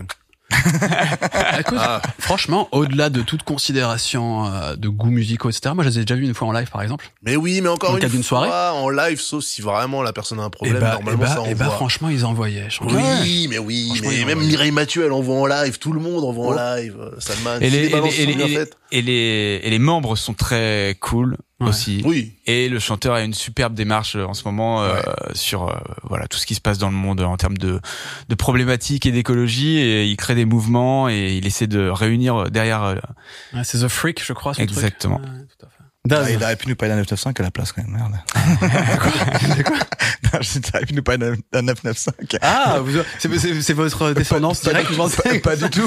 Moi, je me reconnais plus là-dedans que. Ouais. Mais euh, eux, euh, sûrement pas. C'est pas la Ouais. question. Mais non, mais chaque groupe a son. Enfin, moi, tu m'aurais dit à l'époque. Alors, c'est vous les nouveaux Beastie Boys J'aurais dit, j'aurais été lourd, frère. Fondamentalement, t'aurais aimé être un mec du rap, fondamentalement, qu'on te voit comme un, comme un mec du rap? Pas du tout. Non. Non, non, j'ai- aucune frustration par rapport au rap. On, a- on est très content de collaborer avec plein d'artistes rap parce qu'ils sont très souvent très intéressants, ultra créatifs. Il y a plein d'énergie cool, mais euh, on est euh, on est différent de par notre background, notre culture. Donc, euh, pas spécialement. J'ai pas de regrets. Non, mais parce que tu disais par rapport à un 995, euh, tu te disais, ouais, c'est peut-être notre suite où on apprécie ça. non, non, mais c'est peut-être moi à la voix où je me reconnaissais plus au début, dans les débuts d'un 905, en me disant genre ah c'était parce qu'encore une fois, je te dis la la démarche humaine est plus Ouais, importante pour moi que Ouais, la le collectif et- musicalité. Tu vois, il y a Ouais, pas vraiment de question de me dire genre ah est-ce qu'il a une batterie? Du coup c'est un rocker. Je- ah, Un rocker c'est peut-être encore un peu plus profond que d'avoir juste une batterie ou une guitare. Mm. Désolé mon frère. Mm, non mais t'as raison, je te suis. Tu vois ce que je veux dire Est-ce que Iggy Pop c'est un rocker ou pas? Il, il joue pas de guitare, il joue pas de batterie, c'est un rocker. Et tout comme on dit souvent, et je sais que c'est votre cas aussi, que NTM, euh, c'est un groupe de rock. Ouais. Enfin, Ouais. que, euh, voilà, qu'il y a l'énergie rock. Et puis, d'ailleurs- se revendiquent. Je rejoins, mais un 995, c'est vrai qu'il y avait des clips très créatifs au début, Mm. toujours des techniques un peu bricoles euh, sur euh, la manière de, de faire les, les mises en scène, les prises de Mm. vue, etc. Donc, euh, je comprends la référence en tout cas et le. Et, Vous et- avez, et le euh, avec HK, vous avez, du coup, euh, John, tu- bossé avec les, de... la transition. transition c'est ce que j'allais dire, oui, bravo, merci. Ah, je l'ai vu dans ton regard, j'ai fait. Oui. Bon, appel du pied. T'as raison, Daz. Il faut qu'on parle de HK. Ouais, Peut-être oui. pour, pour bifurquer sur cette partie où on parle d'HK Corps, parce que c'est presque une autre vie. Et en même temps, je suis sûr que ça sort pas de nulle part. Euh, Bah non, d'ailleurs, le lien, il est assez direct avec le groupe. Hein. mais comment ça se passe? Est-ce que vous commencez déjà à mettre la main à la patte dans les clips à fond avec le collectif, avec Enhancer Et c'est comme ça que vous vous faites un peu la main et que vous dites, le clip, c'est un univers dans lequel on a envie d'évoluer? En fait, le truc c'est qu'il faut se dire qu'on parle de décennies. Bien sûr. Et en fait, je te disais, début d'Enhancer, les débuts Internet, les premiers guestbooks, les premiers livres d'or, pardon, Mhm. les euh, avant les réseaux sociaux, machin. Et c'est un peu là, on a trouvé un peu des, on s'est connecté avec plein de gens. Et, euh, et naturellement, il y a eu l'arrivée de euh, YouTube. Ouais. Et genre un petit média, un truc qui marche pas mal. Ça- On connaît, on je sais pas- connaît. Je sais pas si ça a de l'avenir, mais ouais, ça, ça fonctionne. Il y avait, il y avait Dailymotion aussi à l'époque. Ouais. Ça existe encore. Il y a pas beaucoup Je de de trafic, je pense, mais ça existe encore. Ah, Dailymotion, euh, on en parlera, mais euh, ils ont contribué à plein de trucs. Ah ça bien Ouais, sûr. bien sûr. Et ils ont lancé beaucoup de mecs qui sont d'ailleurs après fuis sur YouTube. Non, non, mais c'est vrai. Non, mais voilà, mais en fait, et nous, on est arrivé à une, à une période, à l'époque, musicalement, on a commencé à faire les clips, nos clips pour nous. Et, euh, et comme on était toujours très organisé en collectif et qu'on avait toujours, sans dire qu'on avait un coup d'avance, on avait, on avait les mains dedans, aussi bien côté marketing que, que, que sur la musique, on était très organisé. Et, euh, et du coup, on a commencé à produire des clips, à produire des vidéos de live. À l'époque, ça se faisait pas encore trop d'être là avec des caméras. Les téléphones, ils avaient pas encore de caméra, donc je sais pas Mm. si t'imagines le concept. et donc, on filmait avec des trucs en 2K, euh, en 2K, en 0,002K. on avait 8 pixels qui se battaient en live. Là, c'est moi le pixel. non, mais voilà, mais en fait, on commençait déjà à essayer de mettre un peu des trucs sur, Ouais. sur MySpace à l'époque. C'était l'ancêtre, l'ancêtre de, Le SoundCloud. De Facebook. de TikTok. C'est vrai qu'on peut le relier à tous. Mais c'est- franchement, c'est- MySpace, grand moment dans la musique. C'est ça, Ouais. ça, ça a tout cassé, ça a tout changé, ça a Ça a tout. changé la donne. YouTube, ça a changé la donne. Ouais. c'est ça qui est incroyable. C'est fou. Hein. Ah ouais, non, mais c'est pour ça, il y avait, incontournable jusqu'à ce que. Voilà, jusqu'à ce que Facebook arrive et tout le monde s'est dit, on va jamais lire ce truc, c'est beaucoup trop nul, on peut même pas customiser nos pages. et finalement, ils ont gagné. Eh ouais. Ouais. Non, non, mais voilà, mais du coup, on était quand même toujours un peu essayé d'être dans l'air du temps parce qu'on était, on était dedans toute la journée, donc on a commencé à faire des petits films pour nous, tous les gens du collectif, on a commencé à faire des, il y a Marc Maggiori, un pote à nous, qui est devenu réalisateur à côté, qui était chanteur de Playmo. Nous, on a commencé à s'organiser pour produire. On a travaillé pas mal avec, euh, avec des, bah, toujours avec nos, nos potes du rap. On avait commencé à faire une captation avec Sniper. Mm. Après, on, est- Ouah, sniper. on était avec HK existait déjà à ce moment-là? Bah, a- c'est- le moment où on a créé HK parce qu'on s'est retrouvé à avoir pas mal de personnes de notre entourage. Et John et moi spécifiquement, on était avec beaucoup de gens de du côté plus hip-hop en fait, Ouais. euh, qu'on commence à demander. Salif, on a commencé à faire des clips avec lui, on a commencé à bosser avec. euh, On à quelle, quelle année à peu près, quelle période là? On est euh, 2006, 2005, 2006. Ouais, 2000 2006-2007 plutôt. 2006. Vraiment le début des premières. euh, enfin, il y a eu la période où on produisait nos clips et où on travaillait dessus. Bien sûr. 2006-2007, il y a eu cette phase où euh, il y a, il y a eu des rencontres qui nous ont permis aussi de travailler euh, avec des réalisateurs différents. Euh, je pense à Morgan, euh, avec Ouais, qui on avait fait ce, ce clip De pour Hot. Enhancer Mhm. d'un featuring avec Cool Chain du, du titre Hot Ouais. Et, euh, et Noah qui était euh, voilà le, le producteur référent de, de cette rencontre qu'on avait euh, qu'on avait euh, initié enfin que eux avaient initié pour rencontrer le groupe Enhancer Mhm. et on avait donc travaillé sur cette réflexion de de clip euh, pour ce titre. Et, euh, et derrière ben, ça a permis aussi de voilà de structurer les choses. À partir de 2007 2008 voilà la boîte a commencé à prendre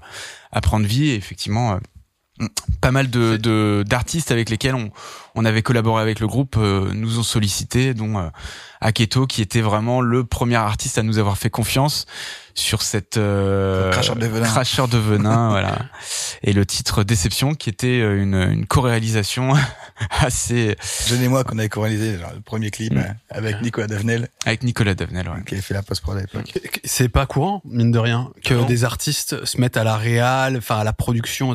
Est-ce que ça vous passionnait et que vous aviez envie de mettre les mains dans là-dedans? Est-ce que c'était aussi un moyen, peut-être un complément de revenu aussi, j'en sais rien. Enfin, tu vois, c'est Ah, je crois qu'on s'est pas du tout posé la question en termes de revenus là-dessus. Ouais. C'était pas du tout le sujet. Je pense que ouais, avec, euh, euh, on se retrouve souvent sur ce sur ce point-là, c'est que euh, on est très relou. C'est-à-dire qu'à chaque fois qu'on se met à bosser avec quelqu'un, exigeant, vous, tu veux dire? Je sais pas, Non, prends, relou. prends le mot, prends le mot, tu Relou, très prends le mot bien. que tu veux, mais à chaque fois qu'on qu'on se met à bosser sur un truc, on, on va toujours euh, chercher à aller encore un tout petit peu plus loin et et du coup on finit par euh, souvent euh, ben, faire les choses. Et à cette époque, en tout cas, c'était souvent le cas et, euh, et donc voilà, donc je crois qu'on a commencé à vraiment s'y mettre. euh, C'était presque une continuité artistique, c'est il y a une autre forme d'expression. En fait, on s'est même pas posé la question. C'est au début, on le faisait pour nous. On l'a commencé à le faire pour nos potes. En disant genre, ah bah tiens, on se démerde, tu payes juste les frais de ça, de ça, sans trop poser, se poser de questions à gagner de l'argent. Et euh, naturellement, c'est devenu, euh, c'est devenu de plus en plus de demandes, on s'organise et, euh, Mm. et on fait exister la machine, quoi. Après, on a toujours été très malin pour réussir à, à créer un écosystème. Quand on faisait de la musique inécoutable, on s'est dit, on va quand même aller faire, trouver des sous chez les majors plutôt que d'aller chez les indépendants. Gros respect aux indépendants, je dis rien. Mais Mhm. c'était juste à l'époque, on s'est dit genre juste, on est déjà nous-mêmes indépendants, on va juste aller essayer de trouver une solution pour financer. On a créé un écosystème avec les éditions, avec pour devenir intermittent du spectacle et pouvoir être safe pendant un temps.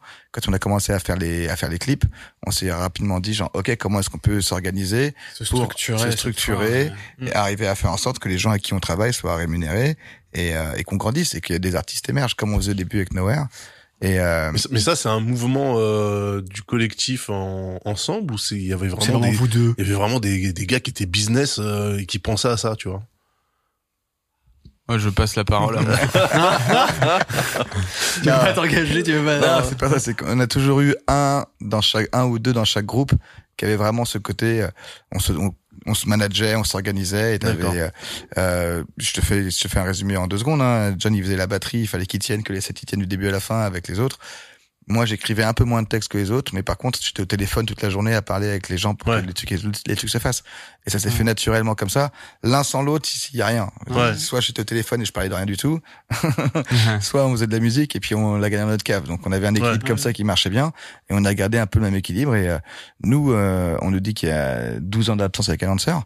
J'ai l'impression qu'on s'est jamais arrêté. Hein. Ouais. On a juste continué. Sur autre avec- chose. euh, Bah, avec ouais. euh, au lieu que ce soit un nouveau groupe, c'était un nouveau réalisateur, c'était un Mhm. nouveau projet, c'était un nouvel artiste qui avec qui fallait fallait avancer. On, euh, la continuité était totalement logique et euh, Et avec la même dynamique finalement. Ouais. exactement. Que celle Et, du euh, groupe.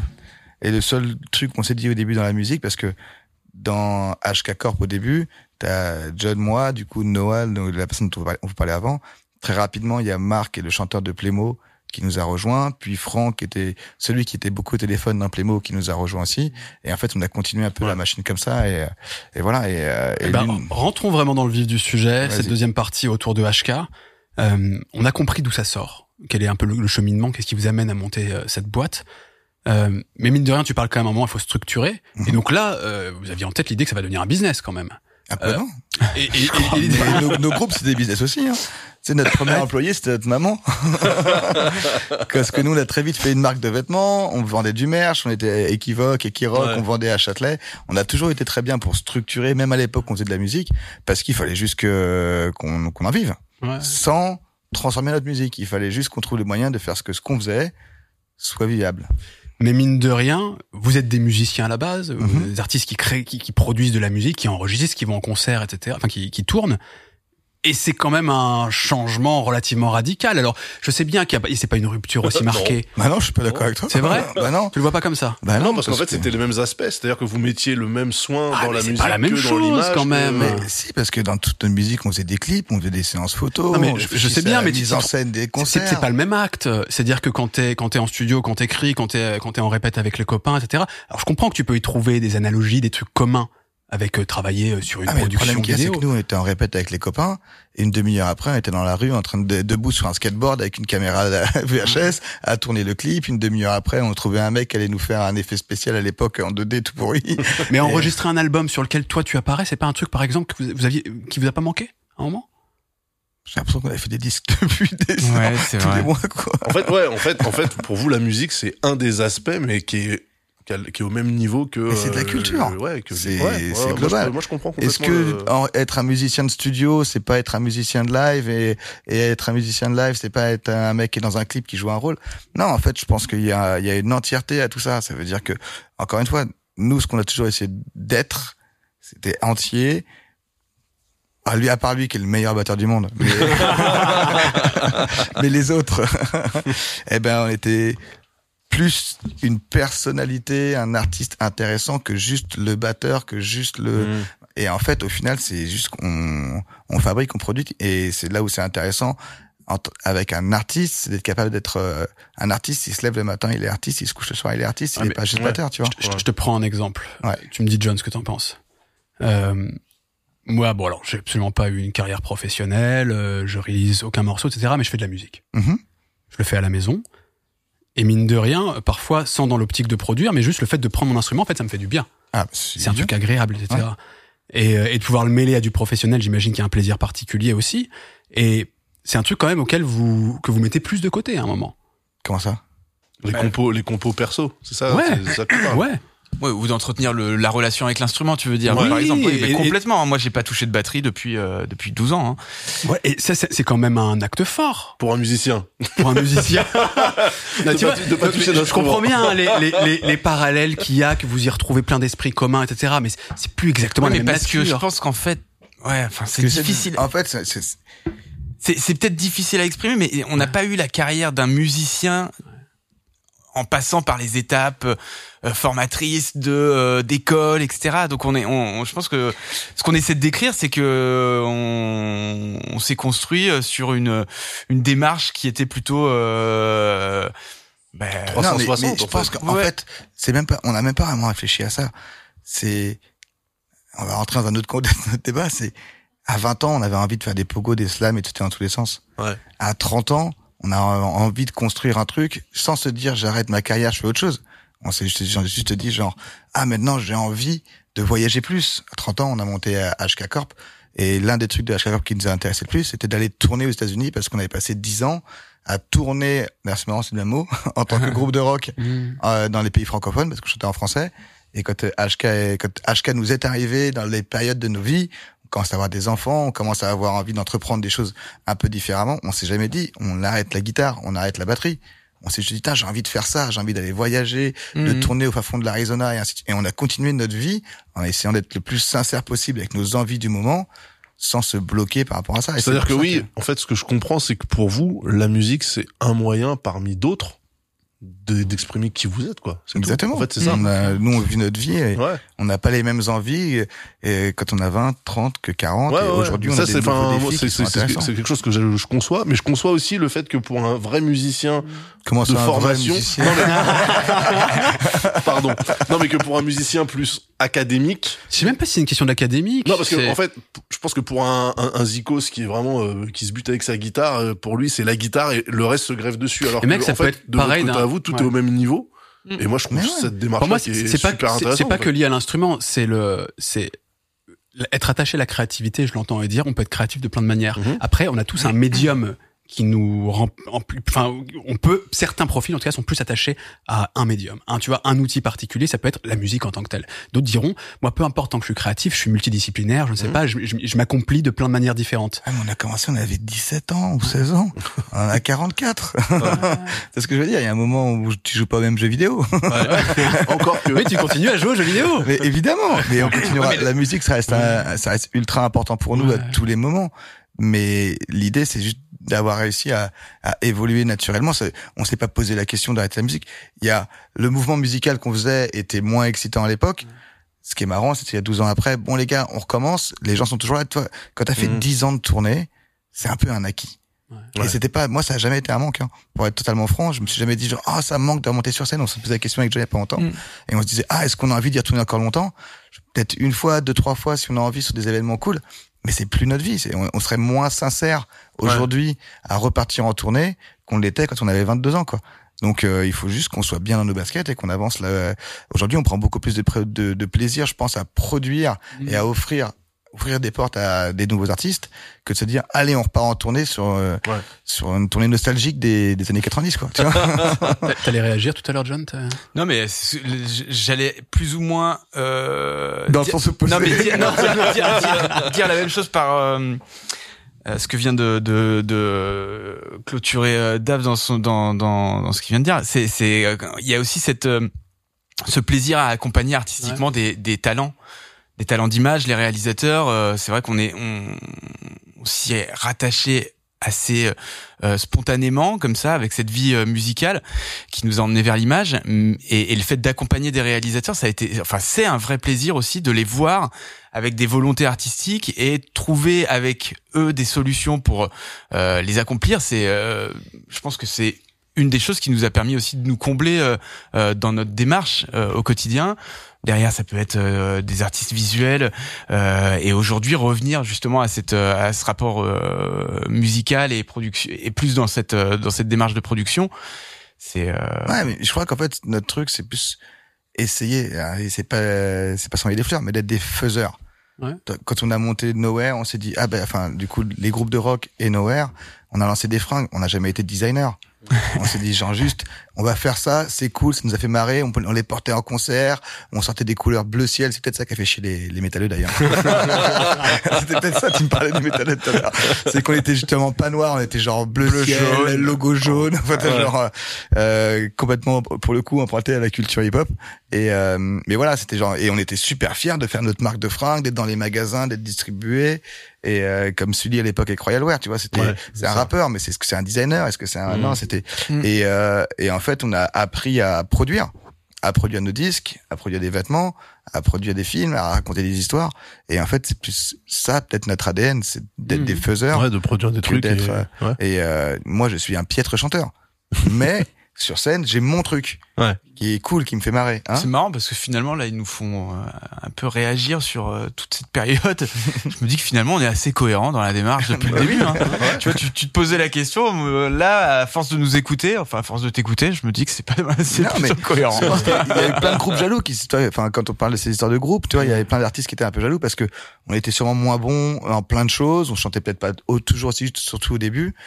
Mais par contre, les choses se faisaient, quoi. Les choses existaient, elles se passaient, et les gens adhéraient, et c'était, c'est frustrant quand t'es là pour le coup à jouer comme un ouf, que t'es meilleur, mais que ça marche pas toi alors que T'as pas, t'as en face. ce qu'il tu faut, vois. ouais, en fait. Bah, tu vois, quand j'étais en tournée avec Joey Star, je suis pas le meilleur guitariste de France, ouais. voire même le meilleur guitariste de cette pièce.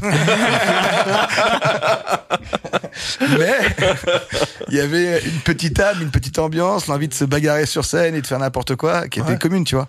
Et, euh, et je pense que quand on a commencé à travailler avec Joey, c'est plus que ce qu'il a ressenti, c'est ce truc d'énergie, l'énergie, ouais. plus que, ce truc de technicien. technique. Et, euh, et c'est ce qui était d'ailleurs toujours été super beau avec NTM. C'était aussi bien les DJ, ils étaient forts. Est-ce qu'ils étaient à la dernière page Est-ce que c'était les meilleurs à ce moment-là Non, il y avait cette énergie, cette âme qui était plus importante. Et je trouve que c'est ce qu'il y a de plus joli, quoi. Mm. Et donc nous, je pense qu'on a appris à produire nos disques, nos concerts, les shows, nos clips vidéo. Et ensuite, on a naturellement eu envie de, sûrement parce qu'on avait passé 30, parce qu'on avait 30 ans et qu'on avait envie de Passer le relais un petit peu ou de, bah, de- les portes, en tout non, cas. on a trouvé des nouveaux talents. Ouais. Sauf que les talents, au lieu d'être dans la, dans la musique, ils étaient derrière la caméra et euh, ils avaient besoin de raconter des histoires qui étaient intéressantes.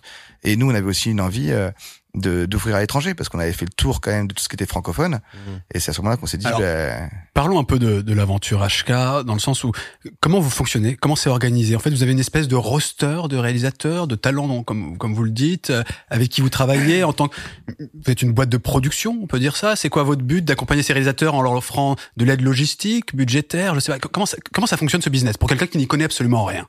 Bah, on a eu un, ro- un gros roster pendant longtemps, enfin pendant un moment. On, le, on travaille un peu différemment maintenant parce qu'on rentre encore dans une nouvelle ère. Mais euh, on va dire que à la base, une boîte de production dans le milieu musical pour l'image, c'est on a des talents à l'image, des réalisateurs.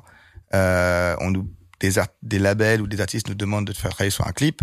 On a des réalisateurs qui proposent une idée. Ils en discutent avec leur producteur. Est-ce que la bonne idée, est-ce qu'on peut évoluer, faire mieux, machin?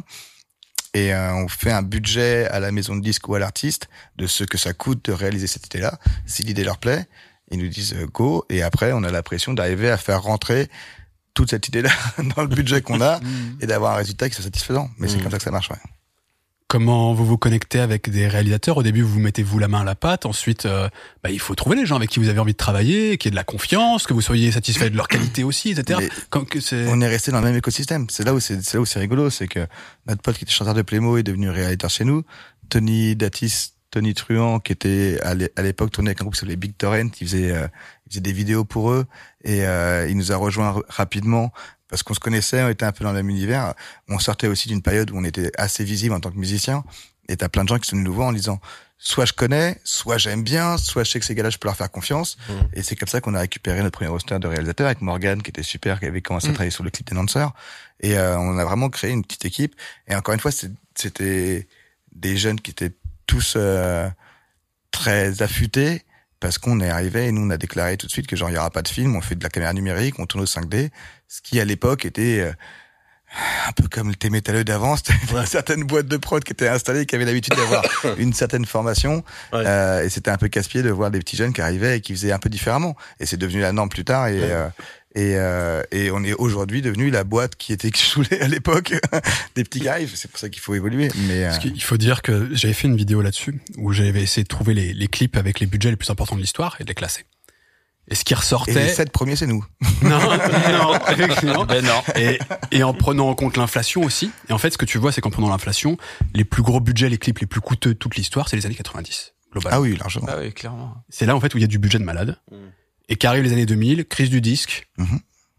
C'est, on met plus les mêmes budgets et la révolution du numérique. et la révolution Ouais. numérique dont on parlait. Ouais. Bien sûr. C'est-à-dire qu'il y a plus besoin de mettre autant de fric. Mhm. En plus, les canaux de diffusion changent. C'est-à-dire que tu vends plus ton clip euh, pour la diffusion télé, pour la diffusion web. C'est un peu plus difficile à monétiser. Euh, Enfin, je je veux pas parler à votre place. et je Ah, ne mais maîtrise pas ce, j'imagine. quoi. Ouais, mais c'est ça, t'as raison. Comment on, on ouais. est arrivé pile dans cette période, c'est sûr. hein.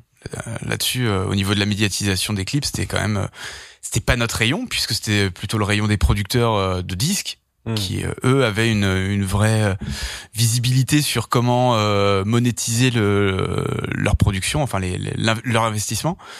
Mais euh, c'est sûr qu'on est on est tombé dans une période charnière euh, quand on a créé HK Corp où il fallait aussi bah, être euh, agile en production et trouver et apporter des solutions. Ça c'est clair. Avec des réalisateurs qui étaient euh, pas toujours évident à, à présenter aux, aux labels et aux artistes, hein, parce que euh, c'est vrai que les premiers souvent jeunes, ouais. Enfin, Ils étaient jeunes. leur début de carrière, quoi. début de carrière et puis avec des des démarches artistiques aussi. euh, je pense à Tony qui était pas forcément un, un réalisateur facile à présenter au début parce qu'il avait un univers très particulier et qui lui euh, appartenait.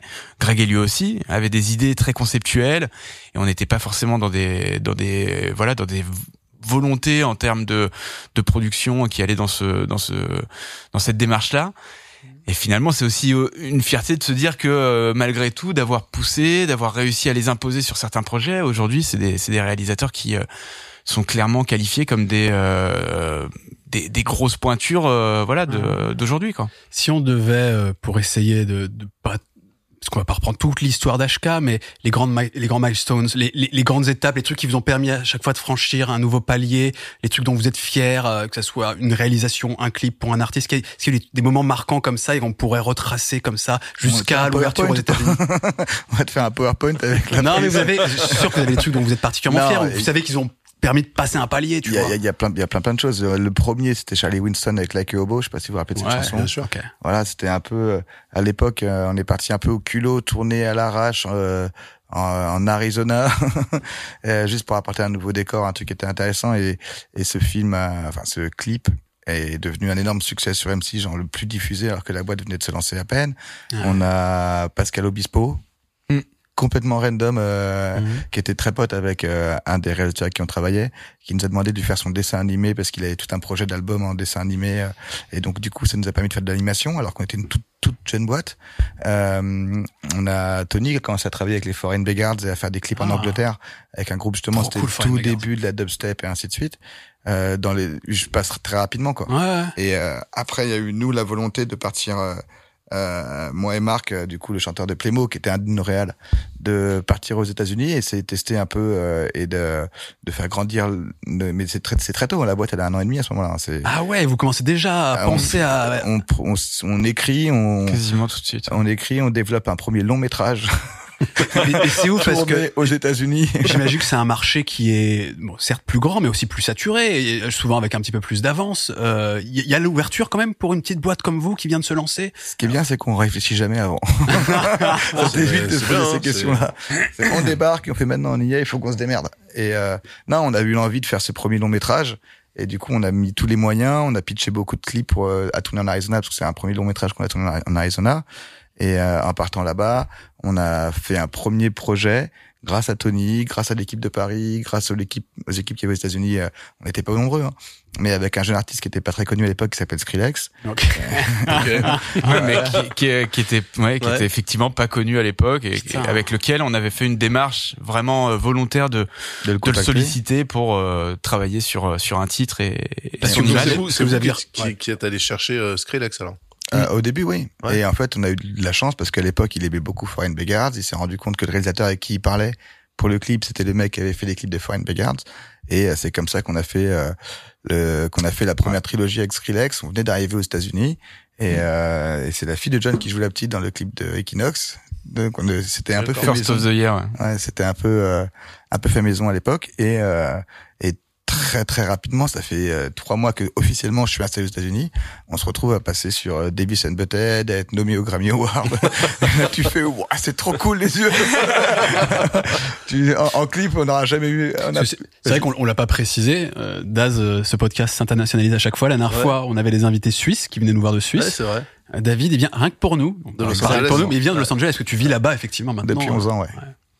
Voilà. Et, euh, et non, on a eu de la chance et c'est un énorme soutien de la boîte parisienne parce que je suis parti un petit peu, moi et Marc, euh, comme des débiles là-bas, en se disant on va réussir à faire des trucs chouettes. On a commencé à faire beaucoup de clips pour des Français aux États-Unis. On avait fait Brigitte, on avait fait euh, euh, Gaëtan Roussel. Gaëtan Gaëtan ouais. on faisait Lilywood and the Pricks, enfin plein, Mm. plusieurs groupes comme ça qui étaient intéressants. Et on a, on Et, a et le, excuse-moi, le, le plus produit pour vous, c'était si vous faites les clips avec nous, vous aurez des images américaines. En fait, c'était ça le, Bah, c'était le fait, décor en fait que, que, a- que vous cherchiez. il y avait quand même deux équipes. On avait Tony qui avait ce côté très urbain français, mais pas urbain, enfin très cinéma un peu Ouais. fictionné français. il y avait Greg Elio qui, qui nous ont rejoint rapidement après, qui sont devenus donc les, clip- les clippers qui on avait fait Basique et, et plein d'autres gros, plein d'autres succès super chouettes. Ouais, il y avait peu- avec Casseur Flotteur aussi, qui, Voilà. un clip qui a bien marché. Et euh, et il y avait Marc et moi qui étions aux États-Unis et c'est vrai que le fait de vouloir d'être cette volonté-là, on a saturé le marché pendant deux ans de clips avec des mecs dans le désert. le marché, le marché, vous vous savez pas, mais les gens des maisons qui le savent, putain, ils font, mais ils nous ont fait 30 clips avec des meufs dans le désert, une Cadillac. On a surfait ce truc-là, mais après nous on était contents, on était dans le désert, on était dans un nouveau pays, on kiffait trop et on a réussi du coup parce qu'on avait cette envie, cette énergie de à développer un truc qui était qui était vachement intéressant là-dessus. Et là, t'as as, parlé quand même beaucoup d'artistes euh, plutôt pop, variété. Euh, Il y a aussi quand même, bon, bon, on d'Orelsan, une grosse partie rap. Parce que moi, moi, il y a un personnage, alors je sais pas vous quel est votre rapport au truc, mais je pense qu'il a participé quand même à une forme d'exposition. Il, il a marqué, j'ai l'impression, dans le clip français, c'est Chris Macari, avec quand même des productions pour Booba. Parce que c'était écrit Chris Macari en gros sur l'écran. Euh, C'est vrai que ça a Comme- joué, comme c'est- Hype c'est vrai, de taguer comme ça, ça, Ouais. mais vous travaillez, vous, je sais pas si c'est encore le cas aujourd'hui, mais, Ah mais Chris, avec ça vous. reste, ça reste la famille, on l'adore. Chris, on a fait énormément de clips avec lui. C'est un, c'est un talent incroyable. Moi, je trouve, il a marqué beaucoup de choses dans, dans, euh, en tout cas, il est important dans l'histoire du rap français. Est-ce qu'on peut avis. citer quelques trucs que vous avez fait avec Chris, euh, la prod HK, euh, sur du Booba par exemple Ah, je sais pas, on a fait, Comme on a les fait, autres, comme les autres, j'ai vu euh, avec l'ours. on a fait, on a fait une très grosse majorité des clips de, de euh, Booba avec Chris entre euh, Caramel, je crois que c'est le premier, Ouais. jusqu'à la fin de Duke, je crois, ou je sais plus c'était lequel. On a fait beaucoup de, beaucoup de clips parce que justement on avait ce truc de, de voyager. Et comme on était déjà un peu à l'étranger, Booba était à Miami, il y avait plein de trucs qui étaient intéressants. Et il y avait, aussi- il avait aussi une, aussi une super euh, relation entre Chris et Booba, ils bossaient très très bien ensemble. Mm. et on a eu euh, une période qui était vraiment vraiment cool, on a fait beaucoup beaucoup de clips. Alors on peut te dire il y avait Friday, il y a Caramel, il y a euh, Neuf de hiver. Neuf de Yveron qui était incroyable, il y avait euh, Une vie, il y avait euh, enfin bref, il y en a il y en a beaucoup beaucoup sur lesquels on a euh, super bien travaillé avec Booba gros gros bosseur, hein, rien à dire mais euh, Mm. mec est ultra fort et ultra carré dans ce qu'il fait, il y a pas, de- pas de problème.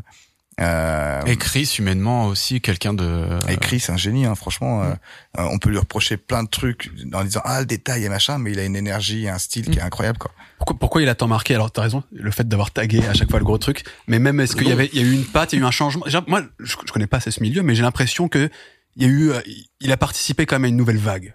Euh, pourquoi? Euh, Est-ce que je dis une bêtise pour moi, ou pas? euh, Pour moi, c'était vraiment la continuité de ce que Hype Williams faisait déjà aux États-Unis. Mhm. C'est-à-dire que quand son clip commençait, t'avais les bandes noires qui devenaient blanches et il y avait, il y avait une, euh, tu vois, une esthétique. Puis il y avait son nom qui était quasiment plus gros que celui de l'artiste, tu vois.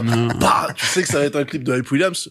Et en fait, euh, c'est ce truc-là qui permet, je pense que Macari, il a, il a fait exactement ça. C'est-à-dire, il a mis en avant le fait qu'il a une vision, il propose quelque chose. Ouais. C'est pas juste mettre en image une, une chanson, c'est, euh, proposer une vision artistique du truc, en fait. Euh, il, a, il, a, il a marqué l'époque, il avait un style, il a osé créer du euh, hip-hop américain en France, tu Mhm. vois, en termes d'image. Ouais, c'est ça, ouais, c'était propre. Et aucune, aucune, au- aucun problème de se dire j'aime cette imagerie-là Mhm. et je vais la réadapter au milieu français. Et c'est ce qui crée aussi euh, l'exception culturelle du rap français, c'est que c'est euh. Évidemment influencé à la base par des artistes américains qui devient aujourd'hui digéré après, ensuite. voilà, ouais. et ça devient aujourd'hui un style complètement à part. Et c'est vrai que Mm. tu peux plus te dire, genre, est-ce que le rap français et le rap américain c'est la même chose? Non, c'est deux styles, à mon avis, qui sont différents. Quoi. Ouais, complètement. Vous en avez, vous en avez d'autres encore, des, des moments marquants comme ça, des gens avec qui vous avez travaillé ou des clips qui ont été à nouveau un step up, tu vois? Et je pense notamment aux États-Unis, parce que tout à l'heure j'ai cité du Billie Eilish, rien que ça, tu vois. Enfin, c'est- euh, c'est- Non, non, il y a beaucoup de choses. Il y a beaucoup de choses en France qui ont été faites, qui ont été super cool. Le, euh, ou même vos préférés, si vous. Enfin, le- le basique, ça reste un, un clip incroyable. Mm. Il y a beaucoup de, de, de clips de, de beaucoup de réalisateurs français hein, qu'on a fait, qui sont vraiment, enfin, qui sont qui sont vraiment canons avec des artistes.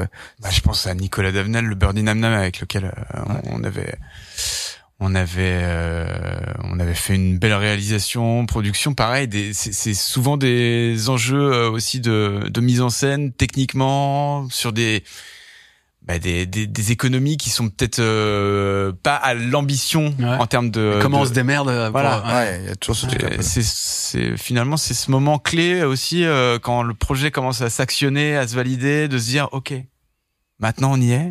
On fait comment Comment on fait Et là, tu fais une sorte de cellule de crise et puis euh, avec euh, les équipes, tu, tu trouves des solutions. Et, et ce qui est assez joli dans le clip finalement, c'est que tout le monde contribue euh, à la réussite euh, du clip. Tous les techniciens, les chefs de poste, ceux qui arrivent à, à créer le moteur de de cette euh, de cette réalisation font que euh, le clip est une réussite ou pas. Et c'est vrai qu'on le dit pas suffisamment, mais euh, mais euh, l'engagement euh, sur euh, sur cette euh, cette partie-là, en tout cas en termes d'image, le clip c'est vraiment un, un média qui est euh, un laboratoire d'expérimentation euh, en images où euh, sans euh, l'appui euh, des premi- du premier assistant, euh, de, du chef opérateur, des équipes qui sont derrière et qui font que finalement tout euh, réussit, Ouais, tu tu réussis rien. Mais du coup, enfin, parce que là, on parle de, de votre pédigré qui est quand même euh, assez hallucinant. Euh, le budget, ça reste toujours un sujet. Enfin, parce que moi, je vois ça en tant que euh, que néophyte. Je me dis, ok, eux, en fait, dès qu'ils tournent un clip, c'est des c'est des prods à 150 millions, euh, c'est bon, tu vois. Encore t'es bas. Hein. 150, mi- 100 150 millions de vues. De roupies. pour, pour compléter ce, qui, ce que dit Daz, moi j'ai déjà lu, vous me dites si vous trouvez que c'est à peu près juste, qu'en France aujourd'hui, le budget moyen d'un clip, ça va entre 15 000 et 40 000 euros, à peu, à peu Ouais. près. Ouais, tout Je Ouais. pense que c'est Ouais. cohérent. C'est même pas le prix de la Maybach. Eh, ouais. C'est fou ça. C'est pour ça qu'on les loue dans les clips. ah merde. Ah, c'est pas à eux alors. Non. ok, ok. non, non, non, mais ouais, c'est Ouais. assez cohérent. Après, il y a un truc, euh, c'est un le, le clip, c'est un jeu. En vrai, il y a toute une partie créative, mais il y a une partie entre parenthèses de service. On dit, on peut se débrouiller pour, mais euh, mais HK Corp, en tout cas aujourd'hui, et, euh, et ça fait pas, ça fait vraiment partie de notre truc. C'est il faut qu'on arrive à trouver les solutions, et c'est assez difficile dans la musique pour arriver à pas exploiter les gens, qui puissent être payés correctement. Et euh, je parle évidemment des techniciens, mais je parle aussi souvent des acteurs, des gens qui ont des voitures et tout ça. Enfin, les Payer, payer hein. les gens correctement avec 15 000 euros, ça doit pas être évident. Mais hein. non, et c'est pour ça qu'il y a souvent, on, on demande souvent des, euh, un peu des faveurs. Nous on appelle ça aux États-Unis, mais c'est un peu des faveurs parce que ah ben j'aime beaucoup cet artiste-là, ça me fait plaisir d'y être, mais c'est une balance qui est très, qui est très légère parce que au final, on a la loi qui fait qu'il y a des minimums syndicaux à payer les gens et tout ça. Donc après, c'est vraiment euh, quand on a un projet, une idée de clip, on fait un budget où sur lequel il y a en fait en vrai peu de parties qui sont négociables. Après, tu peux toujours aller voir des gens qui vont le faire au black, des gens qui vont le faire différemment, d'autres qui vont prendre des je dis n'importe quoi, une mannequin plus cher. Donc euh, Mm. à chacun de trouver l'équilibre dans, tout- dans- dans tout ça. Nous, notre travail, il est délicat de se dire comment est-ce qu'on offre la meilleure production value Ouais. dans le budget qu'on a. Mm. Tu vois Et donc euh, il y a plein de projets, de clips qui auraient été incroyables à faire qu'on n'a jamais fait parce qu'il n'y avait pas le budget et qu'à un moment on dit bon bah stop parce Ouais. qu'on on peut pas s'offrir les moyens de le faire. Tu vois C'est-à-dire que les, les, les, les maisons de disques continuent à essayer de tirer le, le budget. Parce que si tu, tu te dis, je sais pas, moi, si euh, je suis, euh, on va dire, au pif Universal, Mhm. bon, euh, j'ai signé au pif Billie Eilish, bon, bah ça va, le clip, vous me faites la guerre des étoiles, le gars, les gars, tu vois, c'est... Euh, Je Ça- pense que le ça fonctionnement- d'avoir du, bu- du gros budget quand Je même. pense que le fonctionnement euh, US et français, enfin dis-moi si je me trompe, mais est quand même Ouais, il est- assez différent en termes d'investissement Ouais, et en en termes de France, réflexion. En France, c'est des cracos, en fait, c'est ça le truc. Non mais Non. il- en fait Je dirais pas ça, mais mais le marché est pas le même non plus. Et ouais, C'est c'est quoi la différence? C'est du, c'est du x2, x10, fois. C'est c'est quoi le budget moyen aux États-Unis ou quoi? Est-ce que, est-ce que vous, HK à LA et HK en France, à Paris, euh, c'est pas les mêmes budgets très clairement et Non, mais c'est pas les mêmes écart. budgets, très clairement. Mais l'écart, est- c'est de quoi on, on disait 15 000, 40 000 en France. C'est En- quoi aux en fait, États-Unis c'est- c'est tu peux difficilement faire ça. C'est-à-dire que tu vas avoir un, un artiste indépendant aux États-Unis où tu te dis ah je développe une niche où je sais qu'on va avoir vachement de mal à installer l'artiste. T'as évidemment des petits budgets. La France, il y a un truc qui est super chouette, c'est que c'est un pays qui est vachement aidé, subventionné et sur lequel tu as une espèce d'assise comparé à la majorité des pays dans le monde. euh, qui te permet que même sur un artiste de développement, tu as un système d'aide qui te permet de pouvoir quand même faire un, un clip décent avec un minimum de budget pour faire quelque chose. Ça, c'est l'exception culturelle française et c'est génial. Et franchement, Mm. on peut pas leur enlever ça. Ils savent faire ça. Aux États-Unis, on passe d'un clip à 5000 dollars à 150 000 dollars. Après, il faut se dire, enfin, euh, c'est-à-dire voilà, que, en, en en fait- un son qui est sorti, l'artiste il passe de zéro à beaucoup et euh, ou alors il peut Mais, mais, rester. mais vous, vous avez, euh, est-ce que vous avez cette envie, euh, par exemple, quand on, on vous, on vous amène euh, un artiste qui vous vous plaît, par contre on vous dit le budget c'est que dalle, est-ce que vous vous cassez le cul quand même à le faire ou est-ce que vous dites c'est pas pour nous, on fait pas aussi bas? Bah, en fait, que, c'est- euh, pas ça. C'est que nous, on n'est pas producteur de Ouais. l'artiste. On est producteur du clip et on, on ne, on n'a aucun revenu. Non mais est-ce que par exemple tu vois, vous êtes allé chercher Skrillex, Mhm. Euh, à un moment où il n'était pas Skrillex encore, et Mhm. vous, vous avez perçu quelque chose, tu vois. Tu te dis. Eh, ça me plairait vraiment de bosser avec ce mec-là. Mhm. Est-ce que euh, cette considération-là, aujourd'hui, que vous êtes une boîte avec une vraie assise et une bonne réputation dans le milieu, etc., est-ce que c'est quelque chose que vous faites encore de se dire, euh, ok, le budget il est pas ouf, mais cet artiste-là, vraiment, je le kiffe. Euh, j'ai envie de tester, tu vois. J'ai envie de. Bah, En fait, nous, on le fait pas pour nous. Comme je le disais, on n'a aucun revenu sur les streams de l'artiste. On peut le faire pour se dire, ah, on veut développer tel réalisateur. Ouais. Et dans ce cas-là, on prend un risque ou même on prend une participation parce que cette, ce réel-là, s'il est vu par tous les gens qui aiment cet artiste-là qui est en développement, oui, ça va. peut-être ça va lui permettre à lui de faire grossir sa- sa carrière. Ouais. Mais c'est quelque chose qu'on fait de moins en moins aujourd'hui parce que du coup aujourd'hui on travaille vraiment sur de la fiction et, et du Mm. coup notre propre label. Donc on a maintenant une démarche un peu différente où on fait on fait moins ça parce que notre idée à nous maintenant aujourd'hui c'est de se dire de parier sur la carrière entre parenthèses cinématographique pour un réalisateur ou euh, sur les albums et des artistes qu'on développe aujourd'hui en label. Du coup, on rentre dans, les, dans le volet 3. Mais si on reste dans le volet 2, pour l'instant, c'est oui, c'est une stratégie qui est importante. Et à l'époque, euh, c'est en grande partie grâce à Tony qu'on a fait ce clip de Skrillex. C'est aussi grâce à ses producteurs qui ont aidé à, à faire en sorte que ce film soit possible. Et ça a permis à Tony d'avoir une carrière qui a, ça lui a donné un accélérateur Mhm. pour lui dans sa carrière. Et tout ce qu'on peut tout ce qu'on peut dire de la part de notre relation entre nous et notre réalisateur, c'est que au final, dix ans après, on travaille ensemble sur un long métrage. Ouais. Donc, euh, il Donc, a très bien pu marché, hein. partir ailleurs, faire d'autres choses, mais on a créé une espèce de, euh, on a quand même un lien très fort entre nous qui fait que oui, on lui donne le maximum de temps pour développer, réfléchir, parce qu'on a confiance en lui. Et parce qu'il y a aussi un esprit d'équipe, Mhm. sans dire qu'on est fidèles les uns aux autres, mais il y a ce truc-là qui est très important chez nous. On en parlait au début. de- On est quand même très fidèles. voilà. où, euh, où nous, on aime garder et grandir un peu avec les gens qu'on aime bien, Mm. aussi bien dans la musique euh, que dans les clips. Mais euh, Ça marche comment le Peut-être que John, tu peux nous en parler, ou à part si David est plus à l'aise sur la question. Mais euh, ok, euh, que quelqu'un a fait appel à vos services, il y a un budget. Vous, votre rémunération, elle sort d'où derrière? C'est un fixe? Est-ce que parfois ça peut être indexé sur une forme de réussite du clip, de diffusion, etc. Co- Comment ça marche? Je sais pas du tout, moi, par exemple.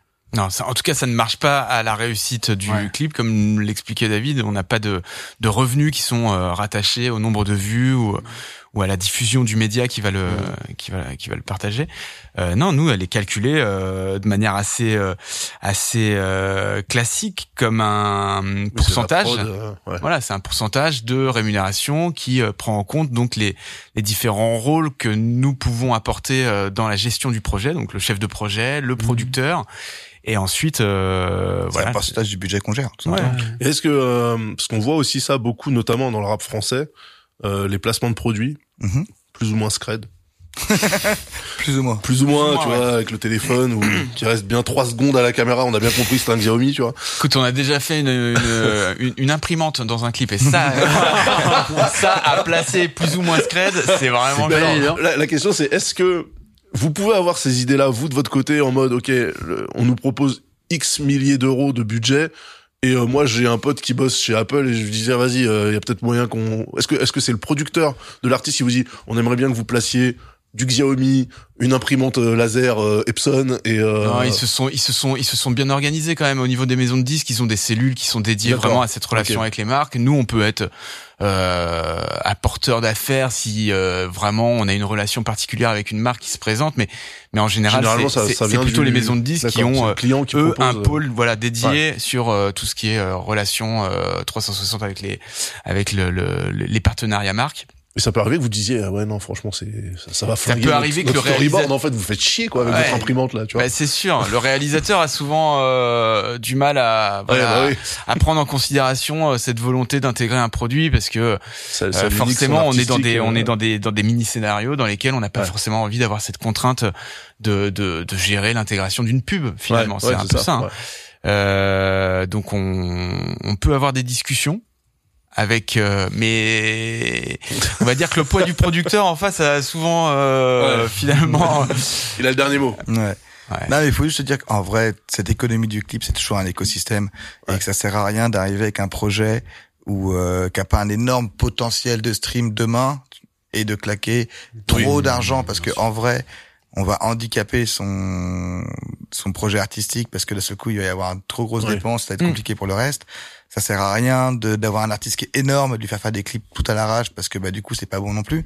C'est vraiment un écosystème, te dire Y a pas, y a Euh, pas un petit côté justement euh, de prendre un genre de, tu vois, tu prends un Stromae et, Un contre-pied. et ouais, tu le fais tourner euh, avec euh, limite euh, une un handicap Une Sony. caméra, euh, ouais, une caméra de surveillance. Ouais, tu vois. Ouais, c'est c'est ce qu'il a fait, non? Ouais, ouais. mais c'est mais c'est une euh, c'est un peu ça fait partie un peu d'une stratégie, tu vois, si tu te poses la question et te dire peut-être que je vais faire un clip qui va être moins vu parce qu'il est moins qualitatif en termes Mhm. de de de valeur de ce que tu penses mettre dans un clip Ouais. mais est-ce que tu vas arriver à faire un événement? Est-ce que tu es prêt à prendre une amende de la police est-ce que tu vas le faire un machin? Est-ce Ouais. que tu est-ce que tu vas faire une plus grosse promo? Est-ce que tu vas faire un plus gros buzz? Mais Mhm. du coup ça positionne l'artiste tout le temps et c'est pas des c'est pas ça peut sembler un peu euh, rébarbatif comme discours mais on parle quand même de la vie de différentes personnes qui jouent Ouais. leur truc et, euh, et oui et des fois il vaut mieux faire plus petit ou au contraire c'est maintenant qu'il faut mettre un coup d'accélérateur parce que il y a un truc qui se passe et que après ça dépend toujours de la maison de disque de l'artiste de, de ce qu'il y a derrière. Est-ce qu'il y a de la tournée? Est-ce qu'il y a un deuxième album? Mhm. est-ce que se dire ok on met un gros coup d'accélérateur et, euh, et et voilà. Et des fois c'est juste euh, magique. Moi je me rappelle quand on a fait euh, Égérie avec euh, avec Necfeu euh, à LA on a passé euh, c'était une super soirée à discuter ensemble à 3h30 du matin a marché dans les rues de Paris à réfléchir à un concept après il est venu chez moi pendant 15 jours habiter on était dans notre blabla machin et finalement on a réussi à faire ce clip de Égérie qui était euh, à Algérie, c'est l'époque quoi? C'était la, la Mustang dans le désert. Voilà, euh, exactement. Dans, dans le désert. ah t'es chaud Ouais, non, mais parce que j'avais trouvé stylé en fait. Euh, ouais. ouais on avait fait euh, C'était un le- petit clin d'œil. C'était un petit clin Ouais. d'œil. On avait raconté du coup euh, la suite, enfin l'autre angle de Flashing Light de Kenny West. Ouais. Avec là, oui, la, la meuf et la pelle. Et, C'était la euh, même. Ouais. On avait fait un peu le truc, un peu comme si c'était la même voiture, ouais. sauf que dans, dans Flashing Light, tu vois que la meuf qui sort, il y a Kenny West dans le coffre. Et là, on avait fait l'axe de l'autre côté, où tu te rendais compte qu'en passager, il y avait une feu et qu'une fois que la meuf a fini d'enterrer le mec, elle repartait avec lui. C'était une bonne idée. L'idée, Tu c'était regarderas les deux ouais. enchaînés. Ouais, je regarderai, a J'avais vu le, j'avais vu le clin d'œil. C'était un petit clin d'œil, mais ça a été marrant. Et effectivement, Dave l'a bien raconté, mais c'était euh, une, une nuit où on avait marché dans Paris et on s'était arrêté sous la Tour Eiffel à, je, je pense, qu'il était plutôt 5 heures du mat, Ouais, c'est possible. euh, tous les trois, à regarder comme ça, et puis cette idée est sortie. Et, Et, c'est assez euh, drôle. et Ça, c'est des bons moments, tu vois, en termes de, en termes de. C'est-à-dire que là, vous êtes vraiment en, en prise directe avec l'artiste, en fait. Parce que c'est vrai qu'on parle de prod, on parle de, tu vois, d'exigences des maisons de disques, machin, etc. Mais au niveau créatif, vous avez vraiment l'artiste en direct. Euh, Tu dis Necfeu, il habite chez toi pendant 15 jours pour tourner Ouais, c'était une période importante. Il sortait d'un d'un 995, c'est son premier, enfin c'est son, premier album solo. Ouais. Et donc euh, c'était pas encore le Necfeu euh, aujourd'hui comme il est. Et, Ouais. et là c'est, mais là on sort du business, c'est juste une relation humaine. Oui, c'est ça. On- ouais. John avait une très bonne relation avec Ken à l'époque. Euh, nous, on se retrouvait un petit peu dans les dans dans leur état d'esprit justement, comme on disait Mhm. au début. Et oui, on a passé du temps. Et, et- mais ça, c'est ça, c'est plus des affinités personnelles. C'est pas que- forcément la norme que Voilà. de traîner il y a avec des gens avec qui il a des bonnes affinités et était très heureux.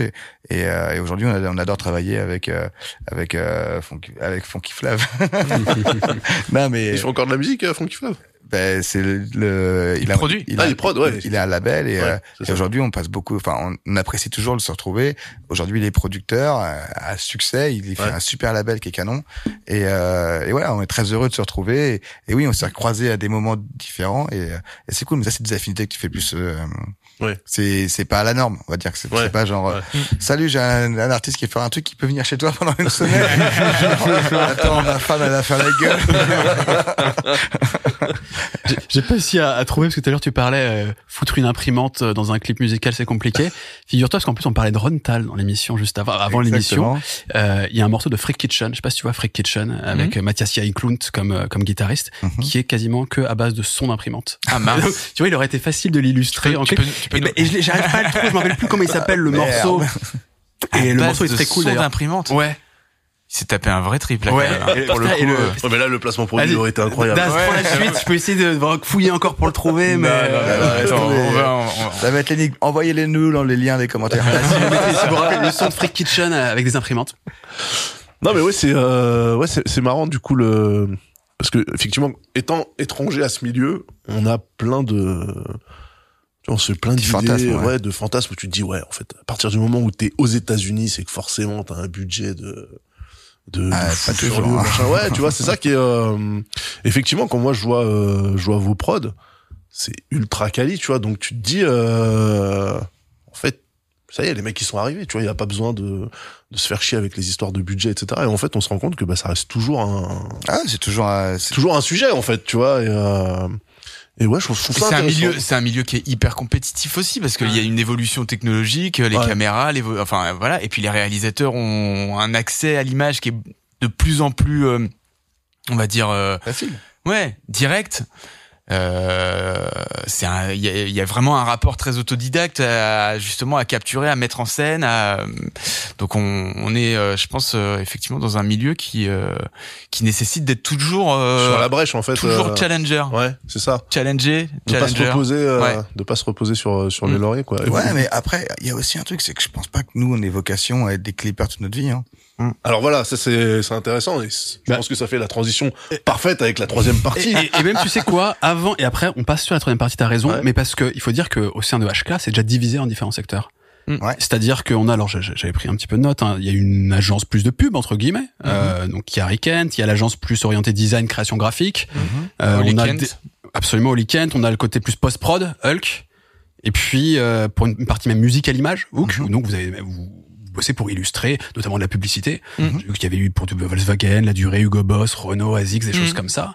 Euh, vous faites aussi, parce qu'il y, y a le clip certes, mais vous orientez de plus en plus vers la fiction. Il y a aussi bah, de l'institutionnel, de pour des marques, pour de la, de la publicité, etc. Mhm. Vous bossez avec Yves Saint Laurent, Dior, etc.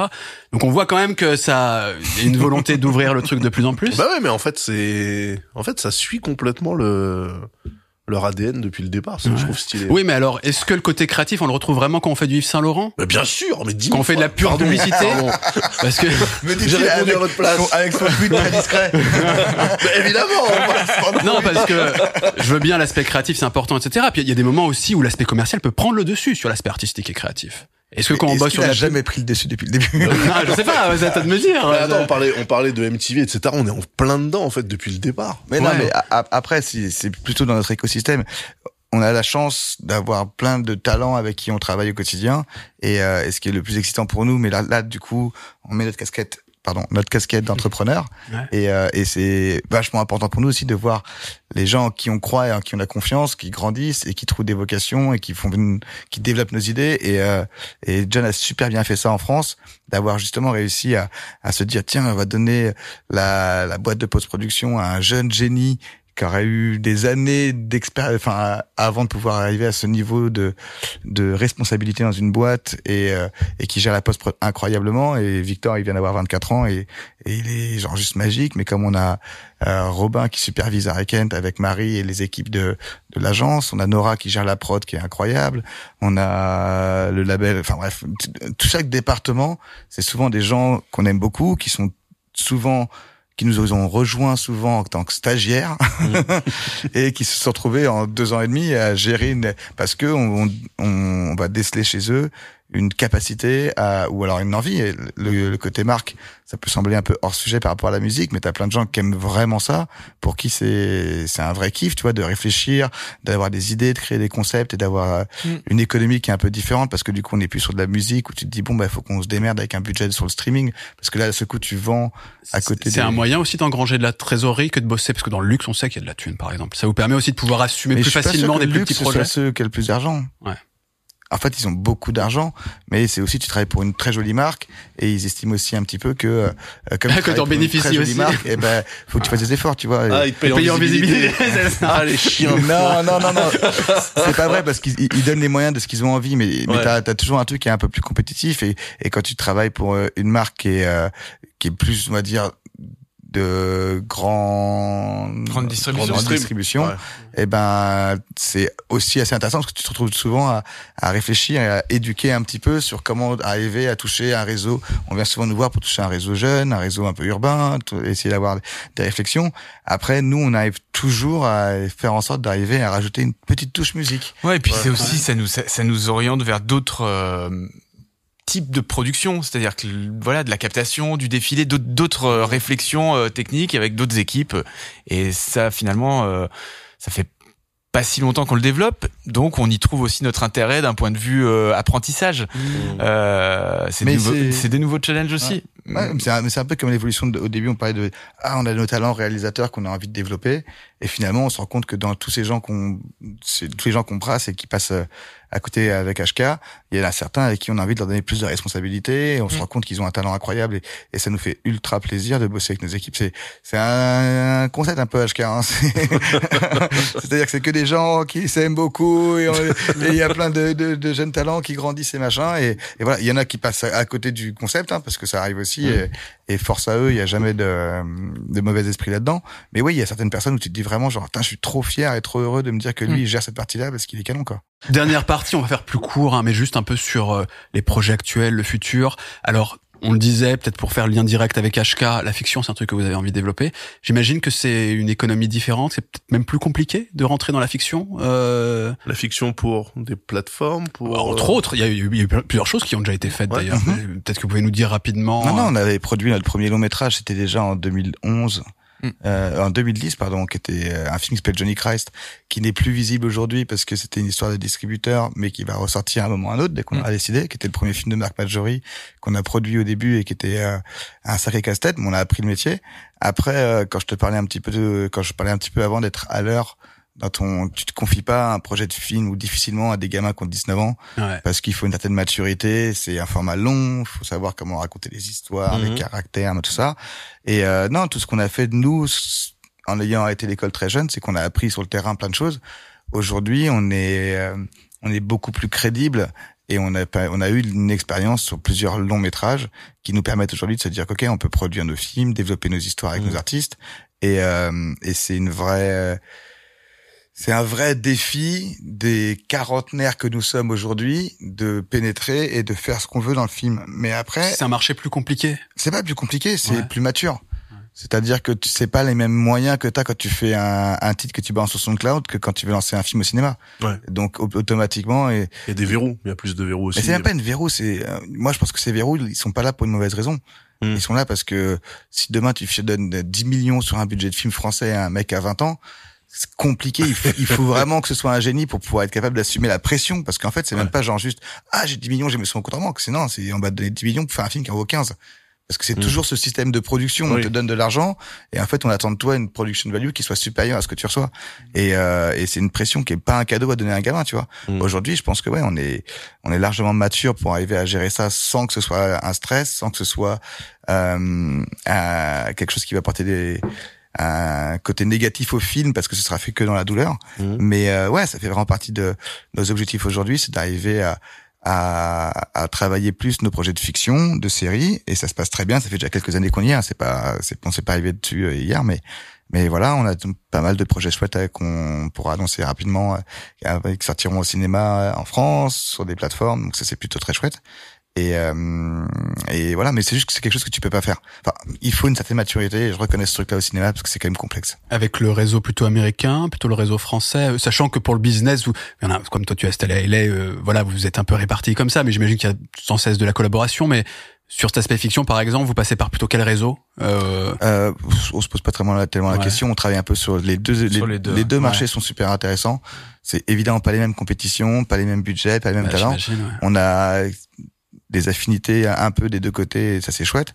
C'est plus nous en termes de restructuration de comment est-ce qu'on travaille. Aujourd'hui, on a une boîte qui est solide, on a de la chance, on a des équipes sur qui on peut compter, qui sont franchement que des génies, et, euh, et ils nous soulagent et nous permettent aujourd'hui à ce que d'avoir un peu de temps pour que John et moi on puisse investir justement plus sur notre nouveau défi, qui est vraiment d'arriver à travailler sur des une nouvelle génération, une nouvelle proposition d'artistes en France euh, dans la musique, et d'arriver à faire des films euh, qui nous plaisent, qui nous parlent, souvent en lien en tout cas avec un- une ADN musique parce que c'est ce qui nous a formés et ce serait ce serait con de pas l'utiliser parce que c'est Mhm. quelque chose de, de fort et c'est une spécificité pour nous en tant que producteurs de cinéma.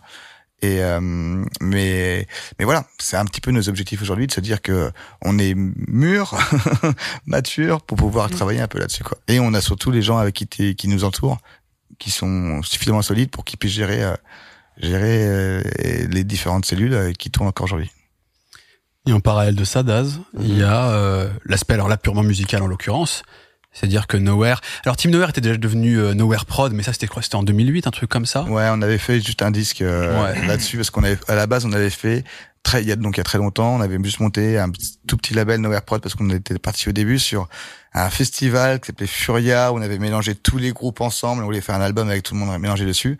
Et du coup, on avait juste monté une structure qui était distribuée à l'époque pour pouvoir faire ce DVD, organiser ce festival avec tous les groupes. Enfin, euh, l'enregistrement de ce festival, bah, la distribution de ce festival qu'on avait fait avec Furia qui était chouette, avec tous les groupes mélangés et un des albums des Lancers qui était qui était dessus d'ailleurs. Mm. Et, euh, et voilà, mais c'était juste une opportunité pour sortir un, un, un projet spécial qui mélangeait toutes les majors sur une même scène et il fallait trouver une solution pour que ça existe. Donc ça a été euh, ce micro label à l'époque, ouais. Et c'est la même structure qui aujourd'hui vous permet encore de bah, d'accompagner les artistes. Euh, Alors aujourd'hui, on a remonté une nouvelle structure. Et donc du coup la structure cinéma qui s'appelle Team Nowhere Film, Ah ouais. sur laquelle on développe toute la partie qui est cinéma, et Team Nowhere Record, qui est la partie sur laquelle on développe euh, les artistes. Et, euh, et on a trouvé les bons partenaires pour travailler avec nous sur cette structure, qui ont cru en notre projet et, euh, et qui, qui nous accompagnent pour arriver à faire en sorte que euh, on puisse signer des artistes dans des bonnes conditions, avec une jolie distribution et, et de la promotion. quoi. Un label quoi. Exactement. Ok. Et euh, ce label avec euh, l'ambition d'avoir un, un, line-up important, c'est de travailler vraiment avant tout avec les copains, avec les mecs qui vous touchent. C'est c'est euh, c'est quoi la comment vous voyez l'avenir de ce label? Sur le label, pour l'instant, on est parti à la base en, en cherchant euh, à, à garder un peu la- l'ADN Nowhere qu'on avait à l'époque. Ok. Mais euh, ça, c'est parce que c'est en nous. Ça n'a pas été. En fait, le nom est arrivé après parce qu'on a juste cherché à créer un label alternatif euh, pour signer des artistes qui n'avaient pas vraiment de visibilité aujourd'hui. Mhm. Et donc, en gros, dans l'idée, c'était vraiment de se dire, on va aller faire des paris sur des artistes qui n'ont pas encore plus de 350 followers. C'est-à-dire, non mais en fait, en essayant de se de se cacher de tous, tous de tous ces datas qui sont une mine d'or pour beaucoup de gens et c'est très très très bien pour ceux qui le font. On essaye nous de prendre un peu de recul et de se dire, on réfléchit pas à ça, on réfléchit aux humains qui sont derrière parce que c'est encore une fois très Mhm. important pour nous et du message qu'il y a à faire passer. Et euh, et on dit que c'est un label alternatif parce que l'idée c'est vraiment d'arriver à trouver des artistes qui ont une différence et une singularité et, euh, et surtout pas essayer de rentrer dans des formats déjà existants. Donc il y a plein de choses qui reviennent. Hein. On a on a du coup nos artistes de Train Fantôme et tous les projets solo de tous les artistes qui font partie de ce collectif. On a un autre groupe qui s'appelle La Rosa qui qu'on travaille pour les États-Unis parce que pour le coup c'est une formation vraiment rock, basse, batterie, guitare et chant. Et, euh, et l'idée c'est d'arriver à, à leur faire profiter de notre connexion, de notre background et euh, et essayer de faire une proposition au public d'artistes euh, qui sont un peu différents, mais qui, à notre avis, ont des vraies émotions et des choses à dire, plutôt que de se baser sur la notoriété des artistes qu'ils ont, et du coup exploiter une licence ou une distribution, comme on parlait plus tôt. C'est facile de rester connecté un peu à la, la musique qui se fait aujourd'hui, à, à la fois aux tendances, mais aussi tout simplement ouais aux attentes d'un public, même s'il peut être de niche parfois, euh, de rester à la parce que c'est ça aussi le rôle d'un label, c'est de rester à l'affût de voilà des de, de ce qui est intéressant tout simplement musicalement. Et ça demande une, forme de veille quand même, j'imagine. Ça... Ouais, c'est tu cherches des gens avec qui tu as envie de t'associer, des talents qui te touchent. Après, je pense que le, le secret... C'est vous il- qui le faites ça? C'est vous êtes entouré pour ça? Qu'est-ce que Non, non, c'est nous qui le faisons. Dès qu'on a un artiste qui nous qu'on trouve bien, quelqu'un qu'on, c'est pas une question de se dire un artiste qu'on trouve bien, parce qu'il y a beaucoup d'artistes qu'on trouve bien, mais qu'on saurait pas travailler correctement. C'est ça le problème, c'est que tu peux pas dire ah j'adore ce que tu fais, je te signe. Ben non, parce qu'en fait il faut qu'on sache qu'on ait les Il outils à leur apporter. après. et- Ouais, et qu'on puisse Ouais. leur apporter des bonnes choses et savoir tiens on a une bonne stratégie pour lui, on sait comment est-ce qu'on va essayer de le, de le faire grandir et de le faire évoluer naturellement, dans, sans le transformer, mais en essayant de l'aider à devenir l'artiste qu'il devrait être à notre de notre point de vue. Mais euh, mais le secret pour moi là-dedans, il est qu'on est on n'est pas très on n'est pas sur tous les sur tous les styles en fait. Ce truc de veille, il est ultra important quand tu cherches en disant tiens je connais rien à techno mais il me faut il me faut mon artiste de techno. Bon bah ouais là t'as intérêt à chercher un DA qui s'y connaît parce que sinon tu vas te planter pour sûr. Nous c'est pas du tout ce qu'on cherche, c'est qu'on essaye surtout de de faire de partager un discours et des opinions un peu euh, enfin pas les opinions mais un discours et des des sensations qui sont à mon avis sous-exposées aujourd'hui et sur lequel on est on pense qu'il y a il y a une raison de se connecter avec du public qui, qui pourrait être attaché à ça. On cherche pas du tout à être dans les top billboard. On n'est pas du tout en compétition avec euh, les autres les autres maisons de disques parce que on, on on garde que des artistes singuliers et l'idée c'est pas du tout de d'être dans la bagarre du top 5. C'est- Bon, en l'occurrence, avec Train Fantôme, je trouve que vous avez fait un bon choix parce que ça sera dans, on va, on finira avec les Rocco euh, Daz et ce sera ma Rocco parce que j'ai découvert ça récemment. Mais par, Magnifique. mais par hasard, avant même de savoir que, enfin, je savais qu'on vous recevrait, mais je savais pas qu'ils étaient liés Ah ouais à Nowhere. Tout. incroyable. C'est, c'est le hasard et c'est fou. Génial. Et- Mais en tout On bien eh, notre boulot. bah oui. juste pour parler Absolument. du roster, c'est vrai que euh, pour le coup, on est parti avec Train Fantôme, Ouais. qui est un groupe sous forme de collectif dans lequel il y a plein d'artistes solos, ce qui Ouais. veut dire que finalement, on se retrouve déjà avec euh, Beaucoup de gens, 5, ouais. 6, 7, 8 albums à défendre. Euh, donc Tu vois finalement, comment il est fatigué ou pas Ouais, finalement, je crois que je crois, je crois qu'on a déjà notre lot de- d'artistes euh, pour euh, France. pour les ouais sur la France, ok. Pour les trois prochaines années. Euh, voilà, donc on va fermer le catalogue pour l'instant. Quoi J'ai envoyé trois contrats d'artistes hier? Puisque le groupe, il est pas mort. Là, je parle des naisseurs. Pendant 12 ans, il n'y a pas eu de course à Bah oui. non, non, mais comme le groupe est, est encore là, parce que potentiellement, il pourrait y avoir un album qui, là, comme ça, quand l'envie vous chaud, un album, c'est dur. hein. Bon, un, un EP. Un EP. Un EP. Un EP, ah oui. un single. non, non, franchement, sur la partie du groupe, c'est un peu notre récréation. Ouais. Et euh, et il y a un truc qu'on dit souvent aux musiciens, c'est que pour nous, entre parenthèses, comme on l'a vécu avant et comme on est aujourd'hui, c'est très très difficile de travailler un artiste qui est qui travaille à côté. Ouais. Donc c'est déjà un très gros sacrifice qu'on demande aux artistes avec qui on travaille, c'est d'être dédié à l'album parce que bah, comme on disait, on engage des gens, on travaille avec des avec des tourneurs, avec des programmateurs de radio, avec euh, des clippers et euh, eux ils peuvent pas se dire bon ben moi je suis dispo à partir de 19h le soir ou euh, que les week-ends. Ouais. Donc déjà on demande un gros sacrifice d'être capable de se dédier un temps à leur projet d'artiste pour qu'on ait une chance qu'il se passe quelque chose déjà. Donc euh, on va pas leur donner le mauvais exemple. C'est totalement inverse, c'est de leur dire on vous demande ce sacrifice, par contre nous on va gérer trois boîtes, une en France, une aux États-Unis, du cinéma, du machin, et en plus faire un album. Non non, ce serait ce serait tricher, ce serait mentir aux gens. Mais par contre que nous soir et week-end, si on a envie de s'amuser à faire des, à faire un peu de la musique, se faire des répètes et éventuellement apparaître sur un ou deux festivals ou faire quelques concerts qui nous font plaisir, c'est, ce sera avec grand plaisir. Mais on considère ça comme une fête et comme ce qu'on a fait à ce fameux concert unique depuis 12 ans. 12 ans, tu l'as bien dit. c'est non, voilà, nous, nous, ce qu'on souhaite à ce moment-là, c'est, euh, c'est on utilise entre parenthèses l'argent de notre cachet d'artiste parce que ben, notre groupe a encore une valeur et ça fait venir les gens au concert qu'on a réinvesti. On a offert 400 t-shirts euh, à l'entrée du concert à tous ceux qui avaient envie, comme ça ils ont un souvenir. Mm. A organisé un, un open bar après le show parce que le but du jeu c'était surtout pas que ça devienne, ça, que ça redevienne quelque chose de pécunier pour nous. C'est Ouais, faire la fête avec les copains. Et... Et donc, euh, tant que ça reste dans ce cadre-là, on sera très heureux. Et on laisse l'économie de la musique à ceux qui en font leur vie et qui se mettent en danger tous les jours en mettant leur vie personnelle de côté pour faire de la musique. C'est cool. C'est un- une belle conclusion. Ouais, je suis d'accord. On finit avec euh, des petites recommandations Vas-y, à fond. et puis on se laisse. Daz, tu veux commencer? Bah, moi, j'ai même pas réfléchi à mon truc, donc allez C'est vrai Ouais, ouais, ouais. euh, Bah c'est quoi? je pense que t'avais un truc en tête, mais là toute la discussion qu'on a eue, ta- t'as t'as fait, t'as fait modifier tout ça. Ah non, non, non. Du coup, avec écoutez du Tribe. Ah, Pourquoi pas Pourquoi pas Vous savez quoi? Je vais commencer parce qu'on parlait d'eux. Ouais. Bah, c'était Biohazard, Bouya Tribe d'ailleurs, non? C'était en... Judgment Night. Biohazard, crois que c'était pas avec Onyx, Non, c'était avec euh, Onyx Ouais, et Onyx. Tribe, c'était avec Cypressine. Ah, Non. Non. Non, avec non, Sonic Youth. non, Non. non, Tribe et Biohazard, je crois. Bouilla Tribe, ils étaient avec... Biohazard, c'était avec Onyx, ça ah c'est merde, sûr. ok. Judgment Night, ah c'était avec Face No More. Ah, Face Face No More, évidemment. Il est Face énorme No d'ailleurs le titre. Le Eh titre ben, est énorme. bah vous savez ce qu'on peut faire. C'est, je sais, je sais que David, il a une reco. Euh, John, t'en avais pas une choisie, une, toi Moi j'en avais pas, mais par contre celui- celui-là, moi je Eh suis ben, ça peut être complètement ça. pour. hein. Eh ben, allez, on, on commence avec ça. Là, je l'ai sous, la main. Allez. Another Body Murdered, Face No More, Bouilla Ouais. Tribe. Ouais, dédicace années 90. Hein. Allez.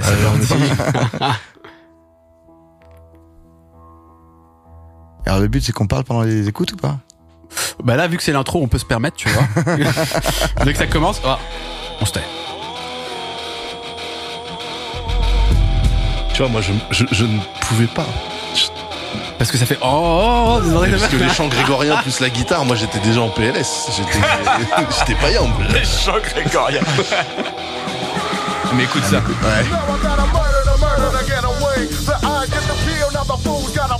Then Bah, après, c'est les what Samoa they de Bouilla Tribe, hein, on Ils ont to du it coffre, dingue. Ça tue, mec. Oui, mais moi j'ai appris à les apprécier. Defro California, Booyah Tribe, j'aime bien. Écoute, euh, puisqu'on est dans les années 90, C'est- Je sais que ça te convient bien. oui, non, non, c'est faux. J'ai- toujours pardon. montré des trucs de 2022, C'est vrai, 2021. c'est vrai. Mais vas-y, tu sais quoi, j'ai envie de m'écouter les Watts Gangsters. Donc Watts comme Watts et non. Comme Ah oui, comme les Watts. Ok. What's Et Gangsters. Ok. Ça s'appelle Fucked in the Game. Et ben, c'est parti. Écoutez-moi ça. Et tout est là. Écoutez l'instrumentalisation, l'instrumentation. là. Oh, il y a de la guitare. Ah oui. Ah, le lover. Ah ouais, mais ça c'est. C'est la seule guitare que je tolère. Ah, Je voyais pas ces petits Ah, ça pourrait un être peu- un titre de Rick Ross, hein. C'est Ah vrai. ouais c'est vrai.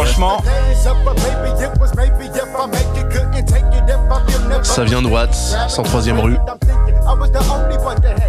Il savait pas rapper par contre. Mais, mais bonne vibe. Ah, y a Moi, ça me fait marrer. Ouais, Le, le- le petit flow un peu. Puis la guitare. ouais la guitare. La ouais, guitare est cool. guitare. Bah, ceux qui le faisaient bien, c'était Suicidal Tendencies. Et il y avait quelques morceaux comme ça en solo ouais, guitare, Ah oui, un petit peu que- kitschouille, mais Sauf que ça, c'est un groupe de peur. C'est vrai. Bah, Suicidal Tendencies aussi, pour moi. hein. Dès qu'il y a suicide dans le nom. non, non, c'est un, un groupe fusion, si on y revient. Ah, ok. Bon, j'enchaîne et puis tu termineras? Avec plaisir. Allez, eh bien, on, on parlait de Train Fantôme. Allez. Train Fantôme, donc qui est qui est sur votre label, tout simplement. Exactement. Ils sont euh, ils sont nombreux.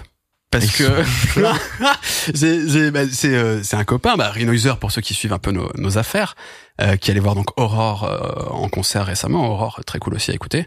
Et donc euh, Train Fantôme faisait la première. Il m'a dit euh, putain j'ai vu ça en live. euh, il débarque à 6-7, euh, il te pète le feu. Ouais. Et, euh, et donc je suis allé écouter derrière et j'avoue que j'ai pris ma, ma petite claque. Là, ça, ça c'est le tout premier projet, c'est le premier, le, le premier EP qu'on a fait avec eux. Et euh, c'était vraiment la réunion de toutes ces personnes qui se connaissaient surtout euh, à travers SoundCloud dans cette scène. Et c'est super intéressant parce qu'on les a mis ensemble. Il y a eu cette espèce d'énergie. Et c'est vrai qu'il y a- ce côté un peu de d'excitation de se retrouver Explosif, ouais. entre tous les potes en vrai dans un dans un dans un endroit en studio et c'est vrai que c'est c'est ça reste très sur le moment. Et puis, puis il y a ce côté, tu sais, un peu, euh, un peu sale, un peu malsain qu'on trouvait chez Onyx, des trucs comme ça, tu vois, ce truc un peu limite Ouais, ça pas des- mais tu vois, il y a ce truc et qui en fait crée une ambiance folle et qui est artistiquement intéressante, quoi. Et là, la maturité depuis qu'ils sont ensemble et que c'est, enfin, depuis que ils ont eu l'opportunité d'entrer en studio, de bosser ensemble et de tourner, c'est, c'est vachement intéressant l'évolution entre la part 1 qui est disponible aujourd'hui et la part 2 qui sera disponible au mois de mars. Eh ben, écoute, on écoute le morceau, c'est Rocket, et c'est effectivement sur le, bah, c'est une, un EP la première partie, on peut parler d'EP Ah ouais. Ouais, hein. Eh ben, c'est parti. Rocket. Train fantôme. Allez.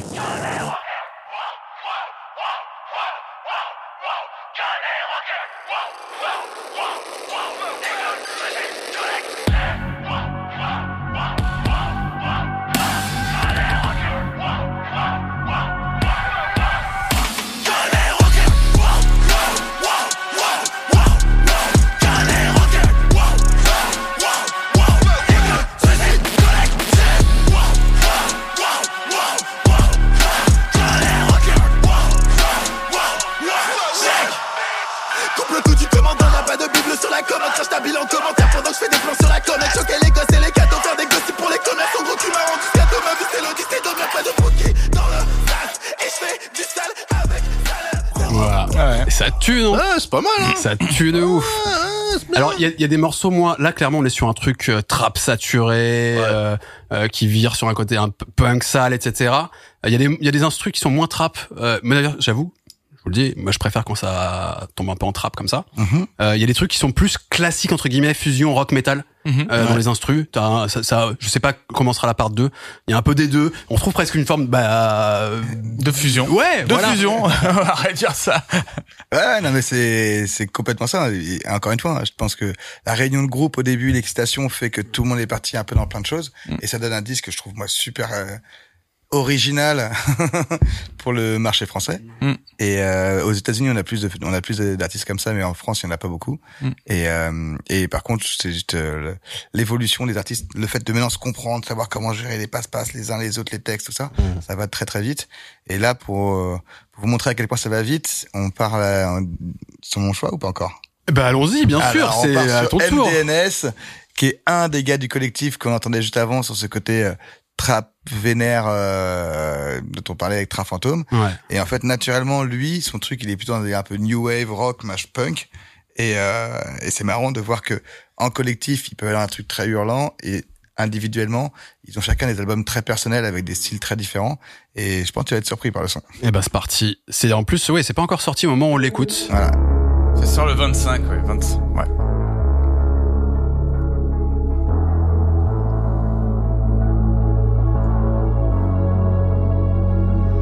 J'ai pas de futur et j'en ai rien à foutre. J'ai fait le plus dur, même si la mort est douce. Combien de blessures de mes pieds jusqu'au cou? J't'ai dit I love you pour qu'on aille jusqu'au bout. Si c'est pas moi, alors le monde est fou. Du mal à penser à demain car il n'y a rien pour nous. La vie est une fête. Mais putain, va prendre une douche. On se fait pas l'amour.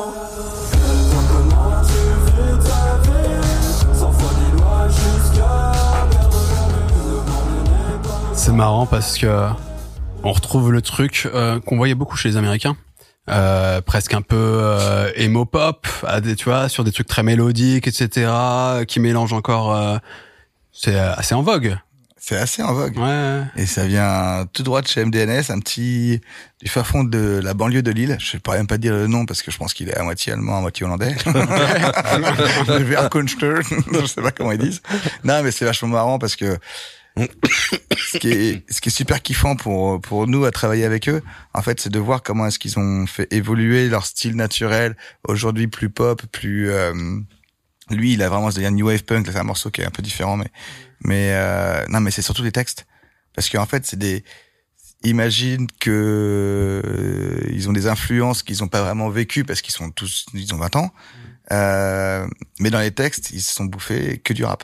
Mm. Donc t'imagines un gamin, un mec comme ça qui se dit genre ah moi je suis fan de The Cure, mais sa manière d'écrire c'est que des trucs de rap. Donc du coup il y a une espèce de nouveau mélange comme ça que je trouve super intéressant et euh, et tous hein, dans leur dans leur manière de s'exprimer, c'est vachement intéressant de voir à quel point est-ce que le rap qui est devenu un mouvement aussi majeur l'urbain aujourd'hui va re-rentrer dans des influences plus rock et plus Mmh. et c'est vachement intéressant je trouve. En tout cas la manière d'apporter des textes c'est ça très très, ça, très ça, moi je vous dis les gars, une fois que vous avez euh, lancé ces trucs-là, vous mettez Enhancer de retour. vous avez préparé le terrain et voilà, c'est parti. Eh, peut-être ça fait partie de la stratégie. C'était le plan de C'était pour eux en fait.